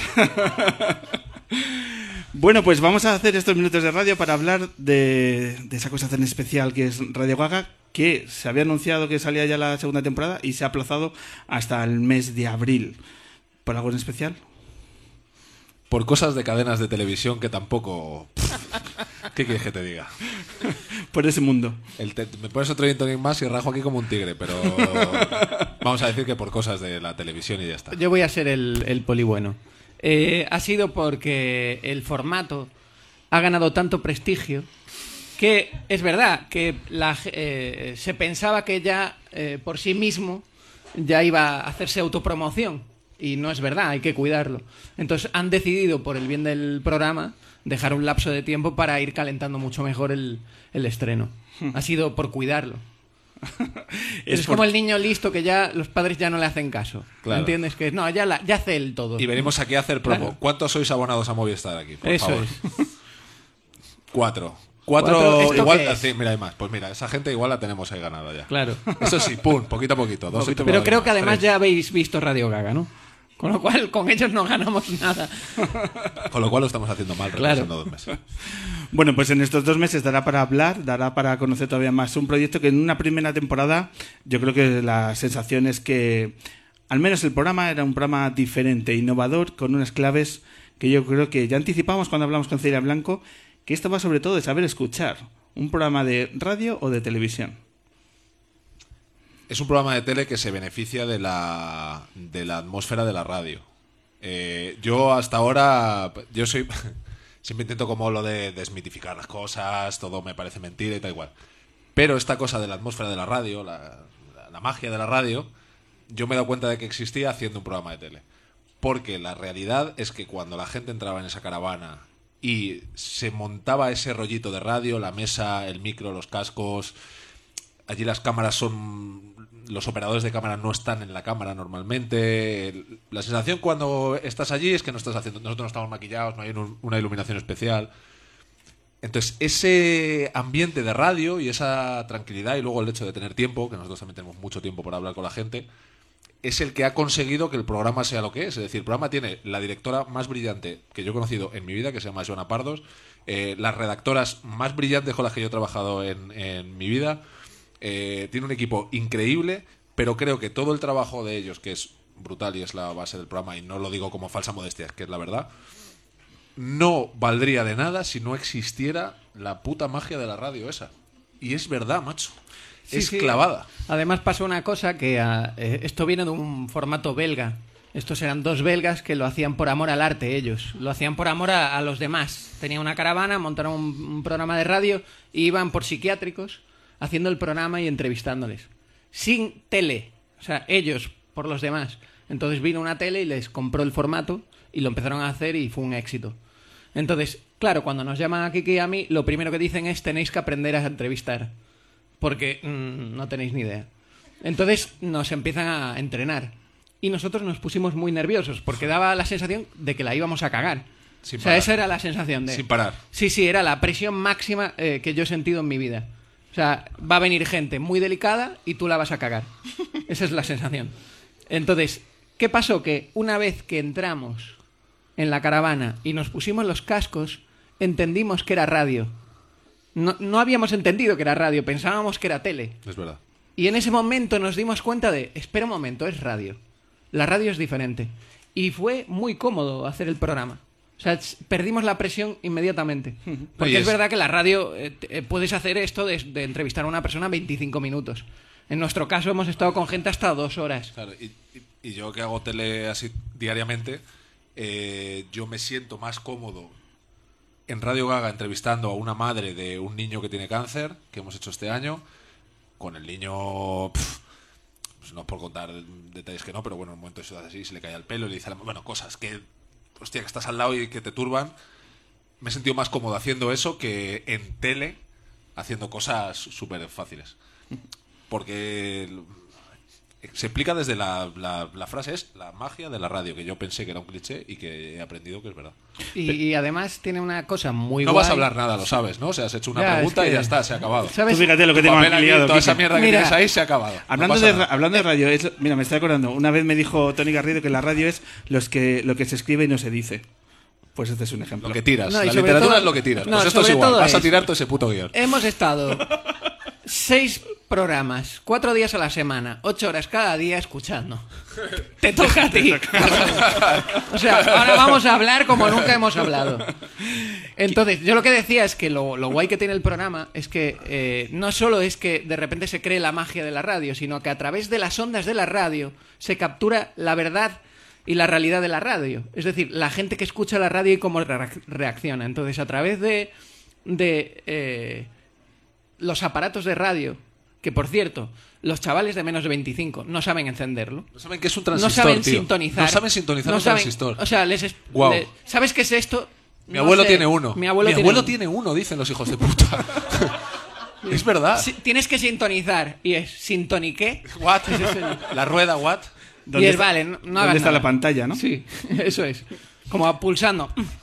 Esto porque no se mueve, porque no se mueve la, la línea roja. Cabrones. Déjale preguntar, que tiene cosas.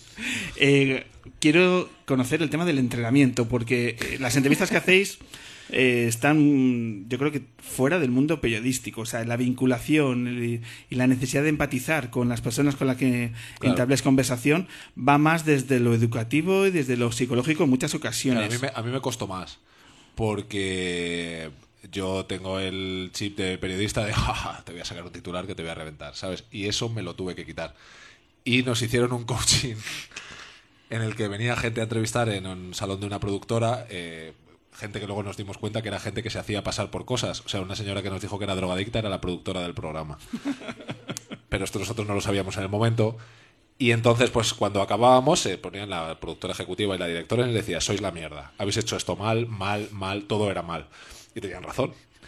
Y es un poco, mira, yo el otro día vi el, report- el programa que hizo Évole de la depresión y le escribí y le dije, has hecho un Radio Gaga sin música. Y me dijo, es el programa más desnudo que hemos hecho, yo y él, le gusta mogollón Radio Gaga, tal y cual, y me dijo, "Mm, sí. Él, yo cuando nos cuando nos tenía en la cabeza como un bombo con el programa, yo no sabía ni por dónde salir, le escribí y le dije, tío, ¿tú cómo lo haces? Y me dijo, la clave es no saber, intenta no saber nada del que tienes ahí. A nosotros nos dicen tres cosas y nos sientan allí y ya está. De hecho, el, eh, bueno, voy a contar cosas de esta temporada. Hacemos un programa en la India, la Fundación Vicente Ferrer, y hubo una cooperante que llega y nos dijo, bueno, esta chica está aquí, no sé qué, y tiene una característica que no os voy a decir para que cuando llegue flipéis. Y era una tía que era cooperante en la India, en la India, en ese chocho, en ese Cristo que es la India, que no te lo puedes creer, que es un caos absoluto, y cuando llega la tipa era ciega.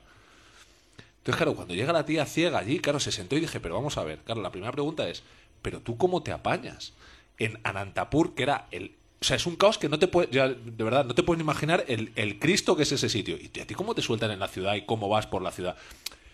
Si yo lo llego a saber, pues, pues como, Te lo el, preparas. como el actor de mierda que soy, pues le hubiera hecho una pregunta mal o hubiera fingido mal. Supongo que el momento en el que, le- el que nosotros le decimos, pero tú cómo te apañas aquí, queda con muchísima verdad.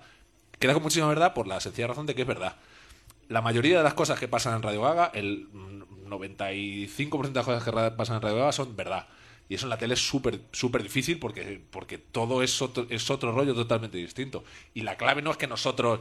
A ver, nosotros se nos sienta delante un señor que está enfermo o que tiene no sé qué cosa y le voy a enseñar yo a ese señor lo que es la vida, le voy a, le voy a explicar yo a él la vida, se la voy a contar. Pues no, yo te escucho, me callo, me parece súper admirable lo que haces y te digo, pues tío, que gracias por haber venido aquí a contárnoslo. No tiene mucha más historia.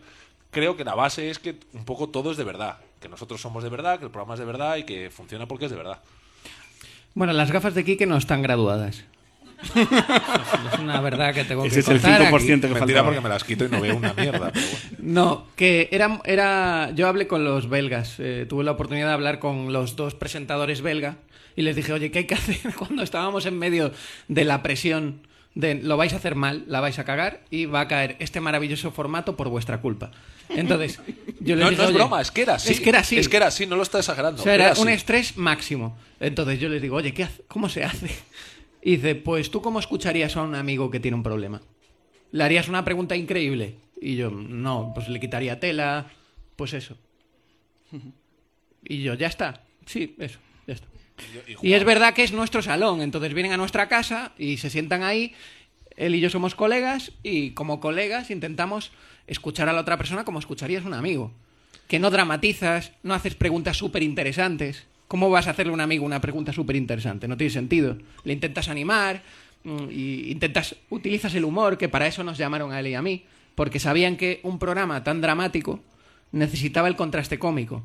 Entonces consideraron que él y yo éramos cómicos que podrían tener la sensibilidad suficiente para no meter la pata.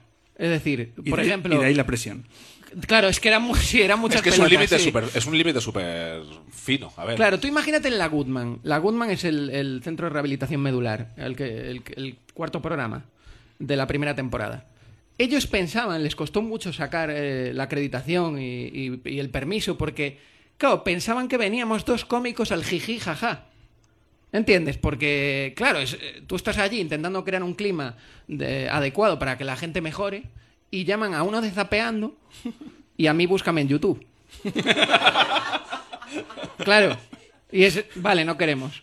Claro, porque no saben al- a, lo que vamos. Una vez que ya empezó la segunda temporada, solo con enseñar M, un solo programa, todos decían automáticamente que sí. Porque ya saben cuál es la sensibilidad. Pero bueno, esas era- eran las pelotas, ¿verdad? O sea, Venga, vamos a hacer que la gente se sitúe y, que os vean en plena faena a, a la hora de entablar este tipo de, de comunicación con las personas que van llegando, que por cierto me interesa saber cuánto conocéis a las personas que entran a vuestro estudio, pero eso lo dejamos ahí. Vamos a ir con, vamos a ver varios vídeos donde se ven varios ejemplos de, bueno, de cómo funciona y cuál es eh, la naturaleza de las entrevistas y ese aroma especial de la radio. Vamos a comenzar con el testimonio de Honorino a la hora de rememorar a su gran amor.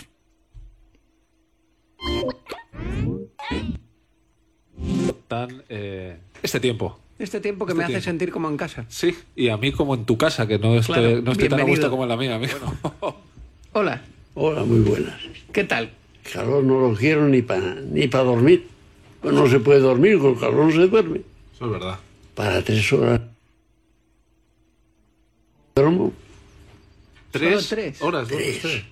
De 12 a 3. Como un reloj. Y ahí se acabó. Este es el reloj. Sin despertador. Sin despertador, ¿para qué? El despertador está aquí. ¿Cómo se llama usted? Honorino Menéndez García. Honorino. Habrá pocos, ¿eh? Pero. Pues, pero ¿Conoce usted, ¿eh? ¿Conoce usted alguno? Tres. Tres honorinos. ¿Quiere un café? No, se agradece. que lo acabo de tomar.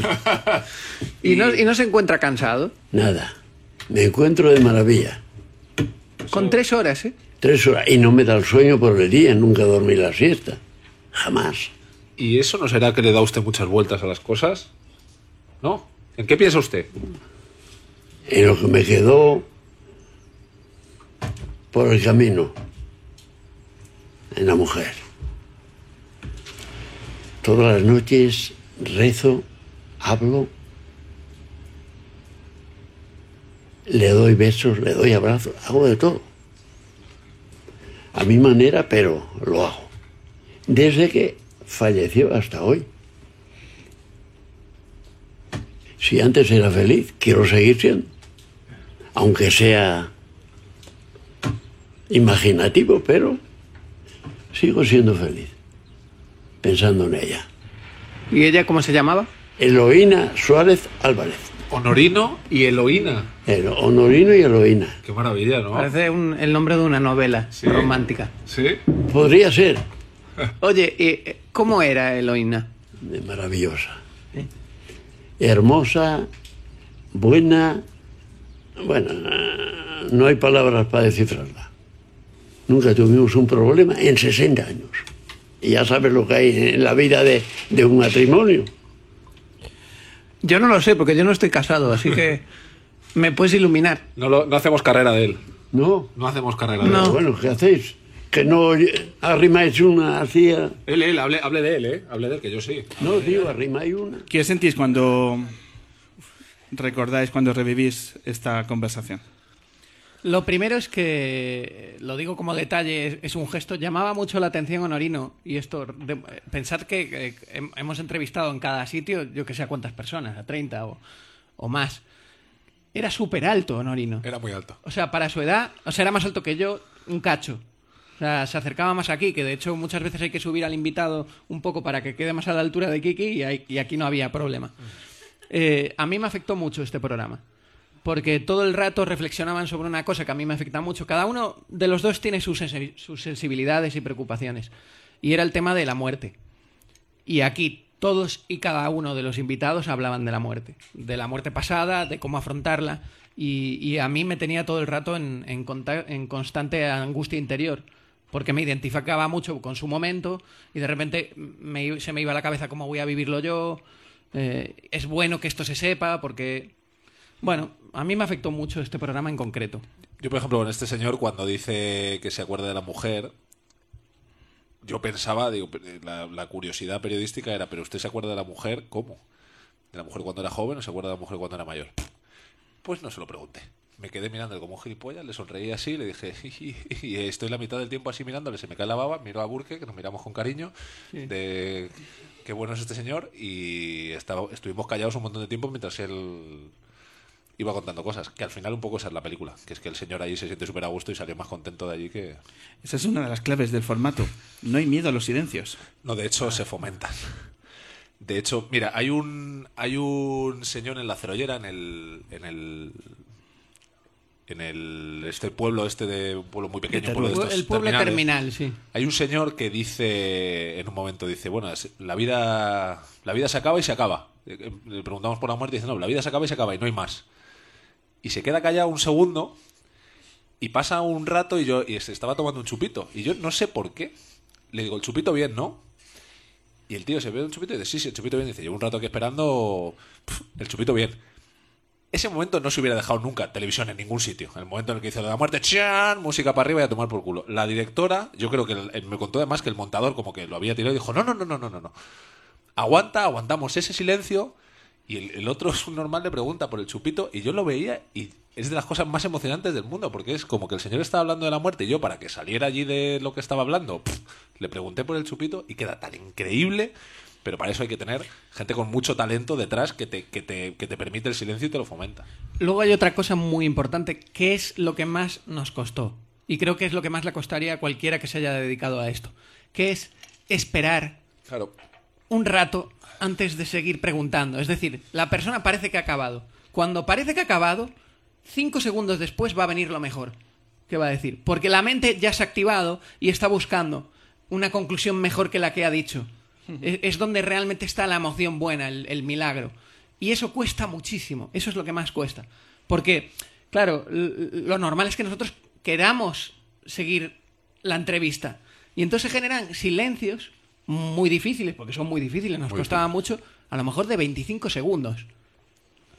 25 segundos es un, sil- un silencio muy largo, pero si lo esperas, la persona te va a dar un milagro. Es, es- y so- muchos de estos son justo que esperábamos y, y siempre cortan a uno de los dos que está haciendo. como, Sí, sí. como que va a preguntar y se tiene que callar porque eh, se ha colado. Porque es muy difícil. ¿Cómo se preparan eh, los programas de Radio Gaga hasta que la primera persona, cuando llegáis a los diferentes pueblos, entra en vuestra caravana?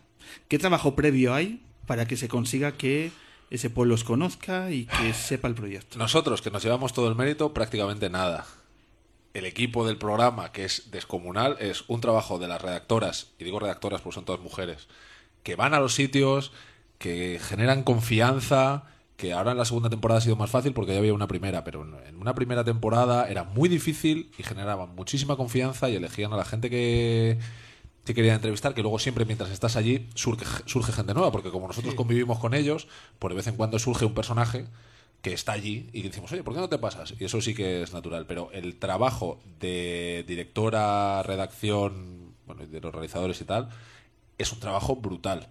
Eh, esto no es casualidad, no llegamos a un sitio, plantamos la caravana y empieza a ser gente magnífica debajo de las piedras. No ocurre. Lo que pasa que es verdad que nuestro trabajo personal de Burke y mío es muy poco y con muy poco mérito comparado con el que tiene el increíble equipo eh, formado de una manera muy mayoritaria por mujeres de Radio Gaga. ¿Eso determina el resultado? ¿Que, Sí. que la mirada sea Sin en su ninguna preparación duda. femenina? Sin ninguna duda. Eh, especialmente Burke, que tiene una mirada muy femenina de las cosas, yo menos. Pero eh, nunca hubiéramos sido capaces de dar por nosotros mismos lo que es el programa, el nivel de sensibilidad verdadera que tiene, no sensiblería, sensibilidad verdadera que tiene, que llega a la gente, que no invade y que sirve para que todos los que estamos ahí, tanto nosotros como los que están enfrente, salgamos mucho mejor de lo que entramos, eso es única y exclusivamente posible porque hay un equipo de mujeres detrás que es descomunal. Y no me voy a cansar de decirlo y no es ni pose, ni falso feminismo, ni nada. Es absolutamente la realidad de lo que pasa. En ese programa, por lo menos. Y es verdad que el sistema en el que estamos, eh, digamos, premia comportamientos eh, adheridos a lo masculino. Agresividad, competitividad, ambición, etcétera. Entonces, y se olvida de ciertos comportamientos que están como asumidos a lo femenino, pero que también tienen los hombres. Pero como el sistema lo criba, eh, lo olvidamos y decimos que es cosa de las mujeres. Y no es verdad, lo tenemos todos, pero el sistema es muy selectivo en ese, en ese sentido. Sistema capitalista, sobre todo. Entonces, eh, lo que han hecho ellas es poner es- es- esos ingredientes. Y nosotros nos hemos adaptado a, a lo que ellas han puesto. Entonces, en Joana no hay una mirada, digamos, de un, de un feminismo activista muy consciente, pero sabe lo que tiene que hacer. Entonces, todo el rato trabaja las historias con cariño, sin prejuicio. Porque una de las cosas que, que tiene Radio Gaga es la ausencia de prejuicios. Tú entiendes que las personas son como son porque han vivido una vida en concreto. Entonces, al final el margen de decisión es corto para todos. Y sobre todo para gente que vive determinados problemas es todavía más estrecho. Entonces, todo el rato nos insistían, no tengáis prejuicios, escuchad, no valoréis. No Nosotros valorar, de repente nos no poníamos en pose feminista, es que hay que hacerlo más feminista. Y no, eso es un prejuicio. Estás hablando de un señor de 75 años que vive en un pueblo en el que ha sido educado eh, con valores machistas, no te puedes poner a tener prejuicios hacia cómo ha sido su educación. Entonces, la ausencia de prejuicio y el cariño es un poco lo que ha construido el espíritu. Mira. Y nosotros no lo teníamos de forma natural. Una cosita solo. Eh, yo con Joana este, eh, con Joana este año eh, nos gritamos un día en un programa, tuvimos una bronca increíble. Yo me gustaría que lo escuchara, no sé si lo va a escuchar, pero me gustaría que lo escuchara. Tuvimos una bronca increíble en la que acabamos los dos llorando de una manera absurda. Bueno, da igual. En un programa, en Órgiva, pasó una cosa que es brutal y que no sé si, se va, si, si en pantalla se va a ver lo que pasó allí. Un tipo nos cuenta una historia, que no voy a decir cuál es. Un tipo que entró improvisadamente, no Sí, lo sí. habían buscado. Di- dijo, de hecho, ahora os contamos el final, pero dijo, quiero ir a hablar yo. Sí, el que tío- eso no suele pasar mucho. El tío llega y nos cuenta una historia personal dura que además no tenía nada que ver con lo que era el resto del programa. Esto es en Órgiva, un pueblo en el que hay muchos eh, musulmanes sufíes, gente de muchas nacionalidades, y lo que queríamos mostrar era un sitio tan pequeño en el que había tantas nacionalidades y muchos musulmanes y tal y cual. Y aparece un tío normal que tiene una historia muy dura personal. Y en un momento dado, yo no sé por qué le pregunto, digo, tío, pues esta historia aquí, joder, en un pueblo tan pequeño tiene que ser como muy nombrada, ¿no? Tú tienes que ser como muy conocido. Y en ese momento el tipo nos dice, mirad, esto que estoy contando solo lo saben mis padres y mi hermana, no lo sabe nadie más. Y ahora lo estáis sabiendo vosotros. Entonces, claro, porque yo, evidentemente, colapsamos. Eh, Claro, porque la gente está escuchando el- la entrevista en colapsamos, directo. colapsamos, colapsamos salvajemente porque era, pero, pero, pero, ¿por qué? ¿Pero por qué has hecho esto? El tío nos dice, mira, yo vi vuestro programa y me pareció que yo esto llevaba con ello dentro muchísimo tiempo y que tenía que salir y que era la manera de contarlo y tal. Claro, para Burki para mí, pues en ese momento es como, pff, flipas. Yo cuando salí de esa entrevista, que pasaron mil cosas, en plan familiares del tipo bajando del pueblo a decirle, pero ¿por qué nosotros no sabíamos esto? O sea, de, de flipar, de flipar. La directora estaba llorando. Y la directora nos dice, dice, es que esto, esto es lo mejor que podemos hacer en este programa. Es la puta redención de un tío que ha decidido que os lo quiere contar a vosotros en la tele. Y no lo quiere contar en la tele ni porque se quiere hacer famoso, ni porque quiere salir mañana en yo que sé qué sitios y tal. Porque él tiene una cosa dentro y ha decidido que viendo el programa nos lo quiere contar a nosotros porque es una manera muy guay de contarla y tal. Y de hecho luego fuimos a cenar por la noche al restaurante donde trabajaba el tío y se nos abrazó llorando a mí y a Burke, que era, bueno, ¿qué está pasando aquí? El tío se nos abrazaba llorando, Burke, bueno, tal. Y luego el tío escribió a la redactora diciendo, joder, estoy de puta madre, estoy muy bien, tal. Cuando tú ves que la directora está tan o sea, entiende tan bien eh, un concepto tan difícil como ese y la ves la tía tan enchufada y tan y que, y que, y que lo vive tanto como lo, como lo estamos viendo nosotros y te joder, si es que estamos currando para una tía que es increíble y nosotros, yo creo que nuestra sensación es la de agradecimiento absoluto al equipo de Radio Gaga, desde el primero hasta el último, que trabaja en condiciones muy difíciles, muy duras y no siempre muy agradables, porque todo el mundo, desde el primero hasta el último, cree en el programa. Y cuando tú eres el que pone la cara en eso, primero es una responsabilidad por defenderlos a ellos, pero segundo es un agradecimiento brutal, porque sabes que todo el mundo está a la misma que estás tú, joder, y eso es a veces más, con más intensidad de la que estás tú. Y eso es increíble, joder, eso es una sensación que yo no he tenido en ningún curro en mi vida. Radio Gaga es ante todo un torbellino de emociones. Para Sí. vosotros. Sí, salimos ahí. De hecho, es- es- a Joana le encanta que nosotros no sepamos por dónde ir. O sea, que nos perda- Por ejemplo, esta temporada llegó también una persona que no esperábamos y en el micro rojo hizo una confesión muy fuerte. Y es que él y yo nos quedábamos totalmente en shock. Pero se nos, no- se nos notaba. Sí, un que nos- minuto, un minuto callados así. no sabíamos qué preguntar, era como demasiado fuerte, no sabíamos si íbamos a herir, o sea, como una situación que no habíamos vivido, porque claro, vas a circunstancias diferentes, problemas diferentes, no tienes recursos para todos. Entonces, eh, eso a Joana le encantó. Nosotros nos preocupamos mucho porque no sabíamos si le habíamos dado cariño o no al personaje, porque al final escoges cariño a todos. Y es como, no sé si he dicho esto y le he hecho daño, no sé si he contado el chiste. Nos preocupamos mucho, sobre todo yo, pero, pero nos agobiamos mucho por, por cuidar y, y a la otra persona y que nos salga afectada, ofendida. Es muy delicada la línea. Y a ella le gusta que nos rompamos y nos perdamos nosotros. Porque eso quiere decir que no vamos a saber cómo salir y no va a estar preparado. Lo llama rock and roll. Claro, rock and roll. El rock and roll. sí. El rock and roll os viene Sí, muy bien a vosotros. Sí, sí. Tan pensado que está el formato, seguro que, que tiene una reflexión detrás el hecho de que con una mirada tan femenina como estáis exponiendo del proyecto, al final los presentadores son dos hombres. Yo creo que no hay una reflexión detrás. Yo creo que los belgas eran dos tíos y fue Sí, directamente a dos tíos. Y uno resulta que era pelirrojo. Sí, el, Es el- verdad. el belga era pelirrojo. Y todo suma. Y dijeron, eh, ah, mira, este no sé por qué encaja. Vamos a decir. Sí, pero el defecto es que el otro era guapo. Ahí no, ahí no hay algo al fallado. Sí, tú O sea, eres muy guapo, Quique Peinado. Tú que me miras con buenos ojos, Rey. Me dice, me dice mi equipo que hemos encontrado el momento que antes citabas, Quique, el momento del chupito. Ah, que está muy guay. ¿Vale? Es muy guay. Vamos a revivir esta conversación, ese momento, esos silencios. ¿Qué tal? Pues muy bien. Buenos días. Buenos días. nos de Dios. ¿Cómo estáis ustedes? ¿Cómo se llama? Álvaro Manero. Álvaro, ya el apellido da como... Sí. Ya es cool. ¿Cuántos años tienes, Álvaro? ¿Eh? 88. No lo parece, ¿eh? Eh, bueno, no lo parece, pero yo lo siento, que, lo- que los tengo. Quisiera tener menos, pero eso no se puede eh, arreglar, ¿no? De ninguna manera, ¿no? No, no, yo no soy de los que se miran al espejo. ¿No? No, ahora no. No me interesa. ¿Por? Hombre, pues que el espejo refleja en los años que tengo, ¿sabes? El espejo no lo puedo engañar. Y entonces mejor no mirarlo. No te gusta, ¿no? Envejecer. ¿Cómo lo llevas? No, no me gusta, no me ha gustado nunca. Por eso me resisto yo a envejecer. Por eso me engaño pensándome que soy joven sabiendo que no lo soy, que tonto no soy tampoco. El día que, por ejemplo, aquí hay un entierro, hay pocos porque hay poca gente. O sea, que no se pueden morir muchos.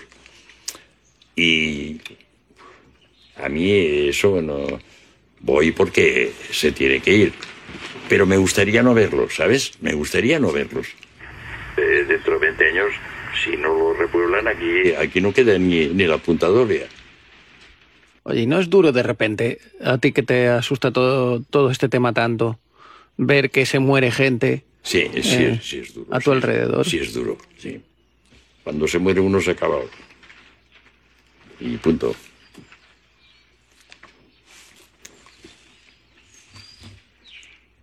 Es así la vida de triste. Pero, pero es la vida. O sea, no es que la inventemos, es la vida.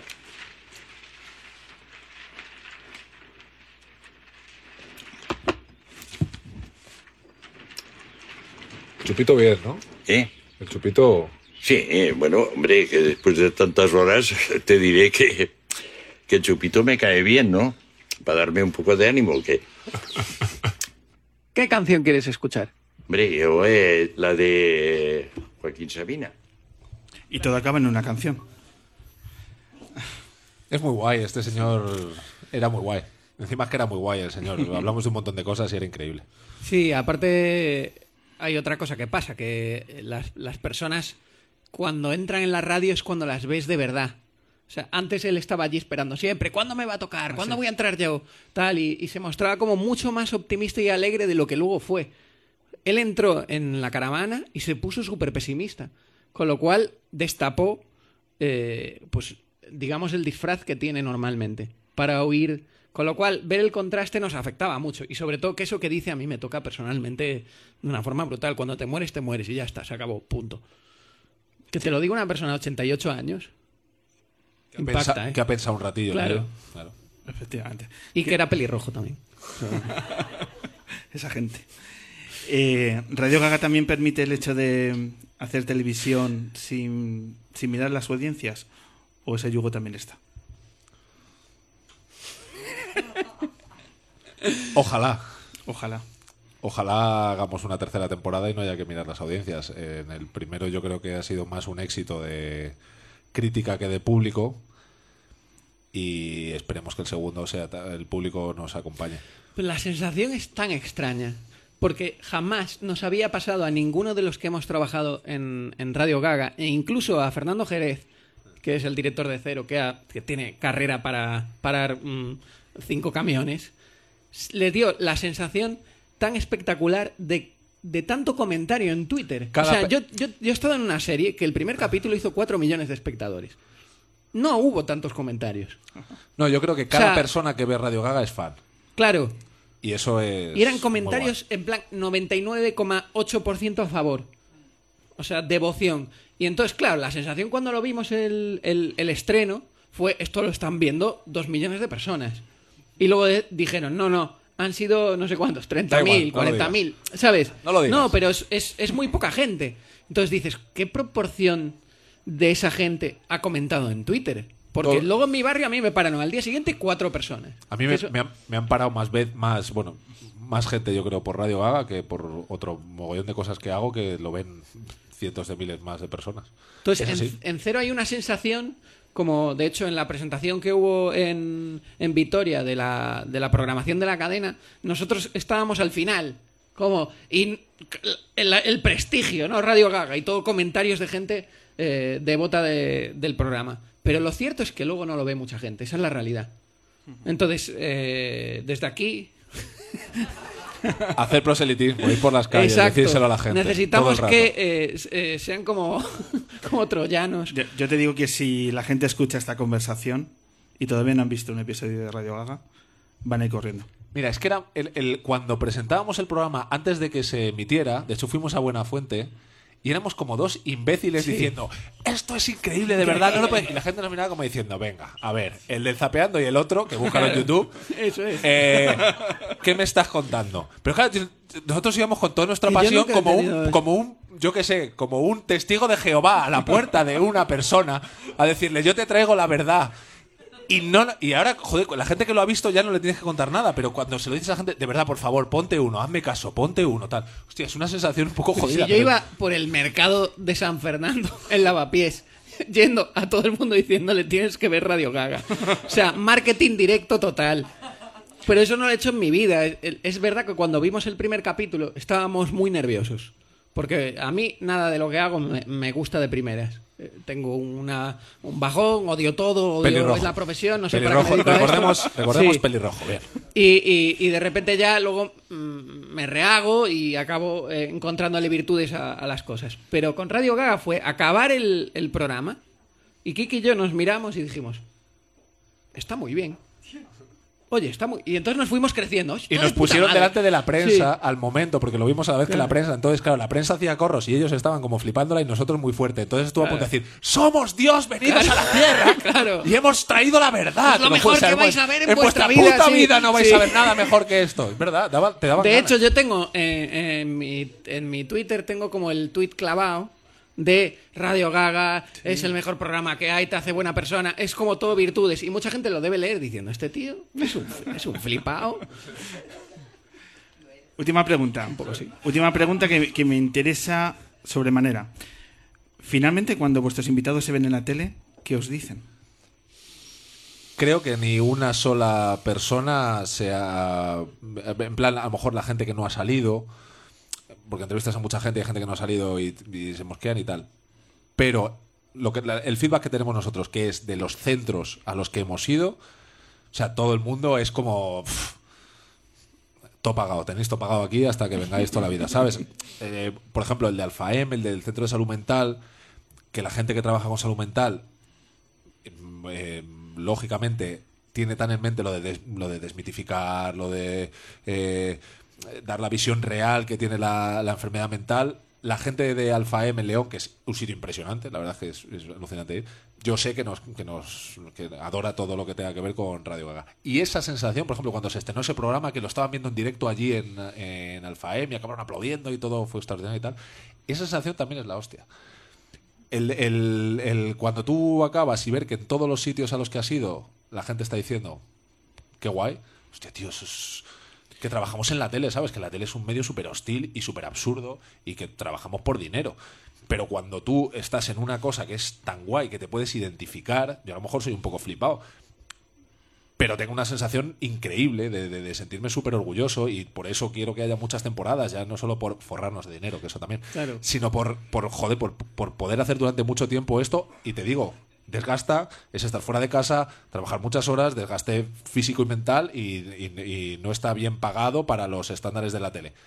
Pero joder, eh, es una satisfacción tan grande que ojalá durara muchísimo tiempo. Claro, porque eh, en la tele se le da el protagonismo a chavales que saben cantar, a gente que sabe actuar, que sabe, can- eh, yo qué sé, tocar un instrumento, eh, jugar al fútbol. Nunca se le da el protagonismo a gente que está en los márgenes. Nunca. Entonces, y, si se le da, ellos- y si se le da es para joderle. Claro. Porque nosotros fuimos a las para 3.000 utilizarle, o fuimos para a las 3.000 utilizarle. viviendas y la gente era, es que los de callejeros vinieron aquí, no sé qué. Yo con todo el respeto para la gente de callejeros, pero allí los querían matar. Sí. Y nosotros fuimos a las 3.000 y mostramos una visión de las 3.000, que es el mejor programa de la primera temporada para mí. La visión que nosotros mostramos en las 3.000 era muy guay, que hay mucha gente que, que, que lo intenta todos los días. Joder, y, y- y eso, pues, a lo mejor es un programa muy pequeñito que no lo ve nadie, pero que alguien lo cuente, pues ya está bien. Sí, sí, es que y luego sí que recibimos mucho feedback. Es muy duro los descartes. Ya, claro. Es muy eh, porque nosotros entrevistamos tres veces más gente de la que luego acaban. En el, pero por criterios de eh, repetición o porque alguno no ha acabado de estar del todo la entrevista o por otras muchas razones. Porque no caben Porque no caben claro. porque tienen que tomar una decisión. Además nosotros siempre decimos, oye, ha faltado esto, pero se tiran tantas horas en montaje que decimos, mira, si lo han ele- eh, decidido así es por algo. Entonces, eso es claro, tiene que ser muy duro haber desahogado allí todo tu corazón y luego no verte. Eso yo me imagino que, que tiene que afectar un poco. Pero a los que salen finalmente, ese protagonismo es tan increíble. Coger lo. O sea, en Alfaem, darle el protagonismo a gente que tiene enfermedad mental y que está en tratamiento y decirles, ahora sois las estrellas del rock vosotros, es alucinante. Y las reacciones de la gente es alucinante. A, a- ¿Cómo se llamaba la de Alfaem? Eh, la de. Había varias. el- la que tuvo el momento más impactante de Alfaem. Chari. Chari. A Chari en León la paran por la Piden calle. le piden fotos por la Le calle. piden fotos por la calle. Me encanta que os acordéis de los nombres. Que Sí. Quique se No, pero no de, no de Pero- todos, pero sí. pero- No, pero yo Se, tengo nota- se nota que cala. Ángel, Chari- yo Chari tengo un problema con los nombres. Pablo. bueno, vamos a esperar hasta abril, por tanto, para descubrir esta maravilla de segunda temporada de Radio Gaga. Pero lo que no vamos, eh, lo que no tenéis que esperar es para recibir este aplauso por este proyecto tan maravilloso. Muchísimas gracias. Gracias.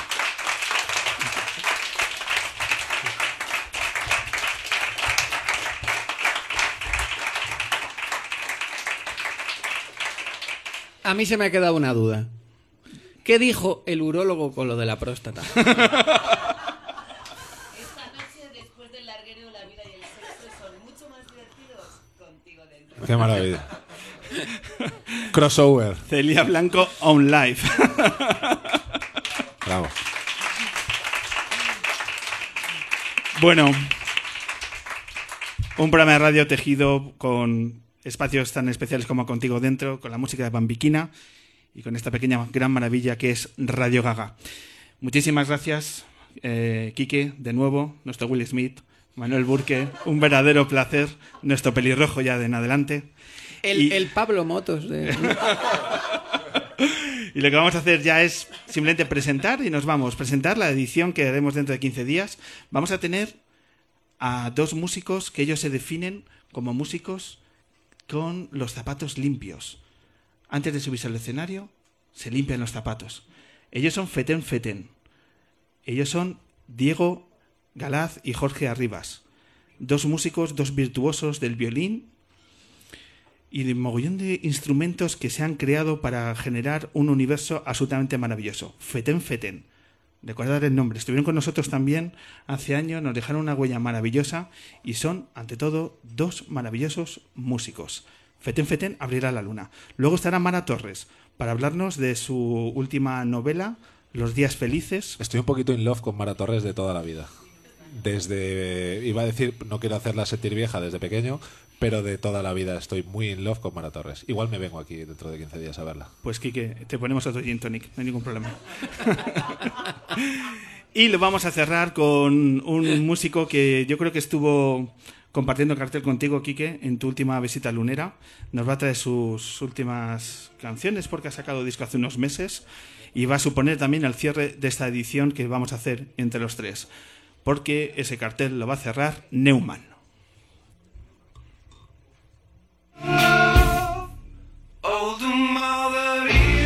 Venga, Quique, Ma- eh, Manuel, nos, nos ayudamos para despedir esta, esta mítica ya edición del Hombre Luna.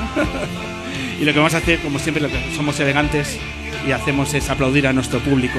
Muchísimas Bravo. gracias al público Bravo. lunero. Guapos y guapas. ¡Bravo!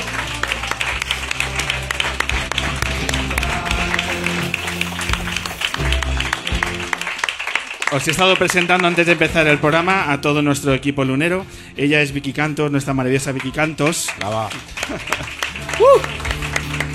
En el sonido ha estado, como siempre, Eric y hoy en el estreno y haciéndolo maravillosamente bien nuestra gran maravillosa Rebeca. Brava.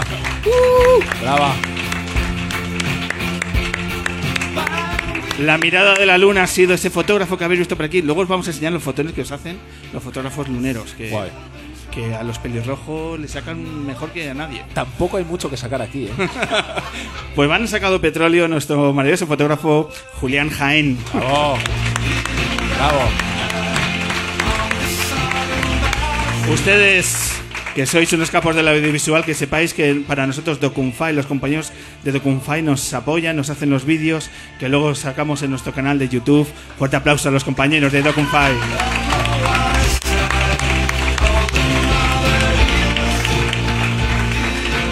Socio fundador Lunero y a las redes, muchas gracias mi hermano Ángel Castaño.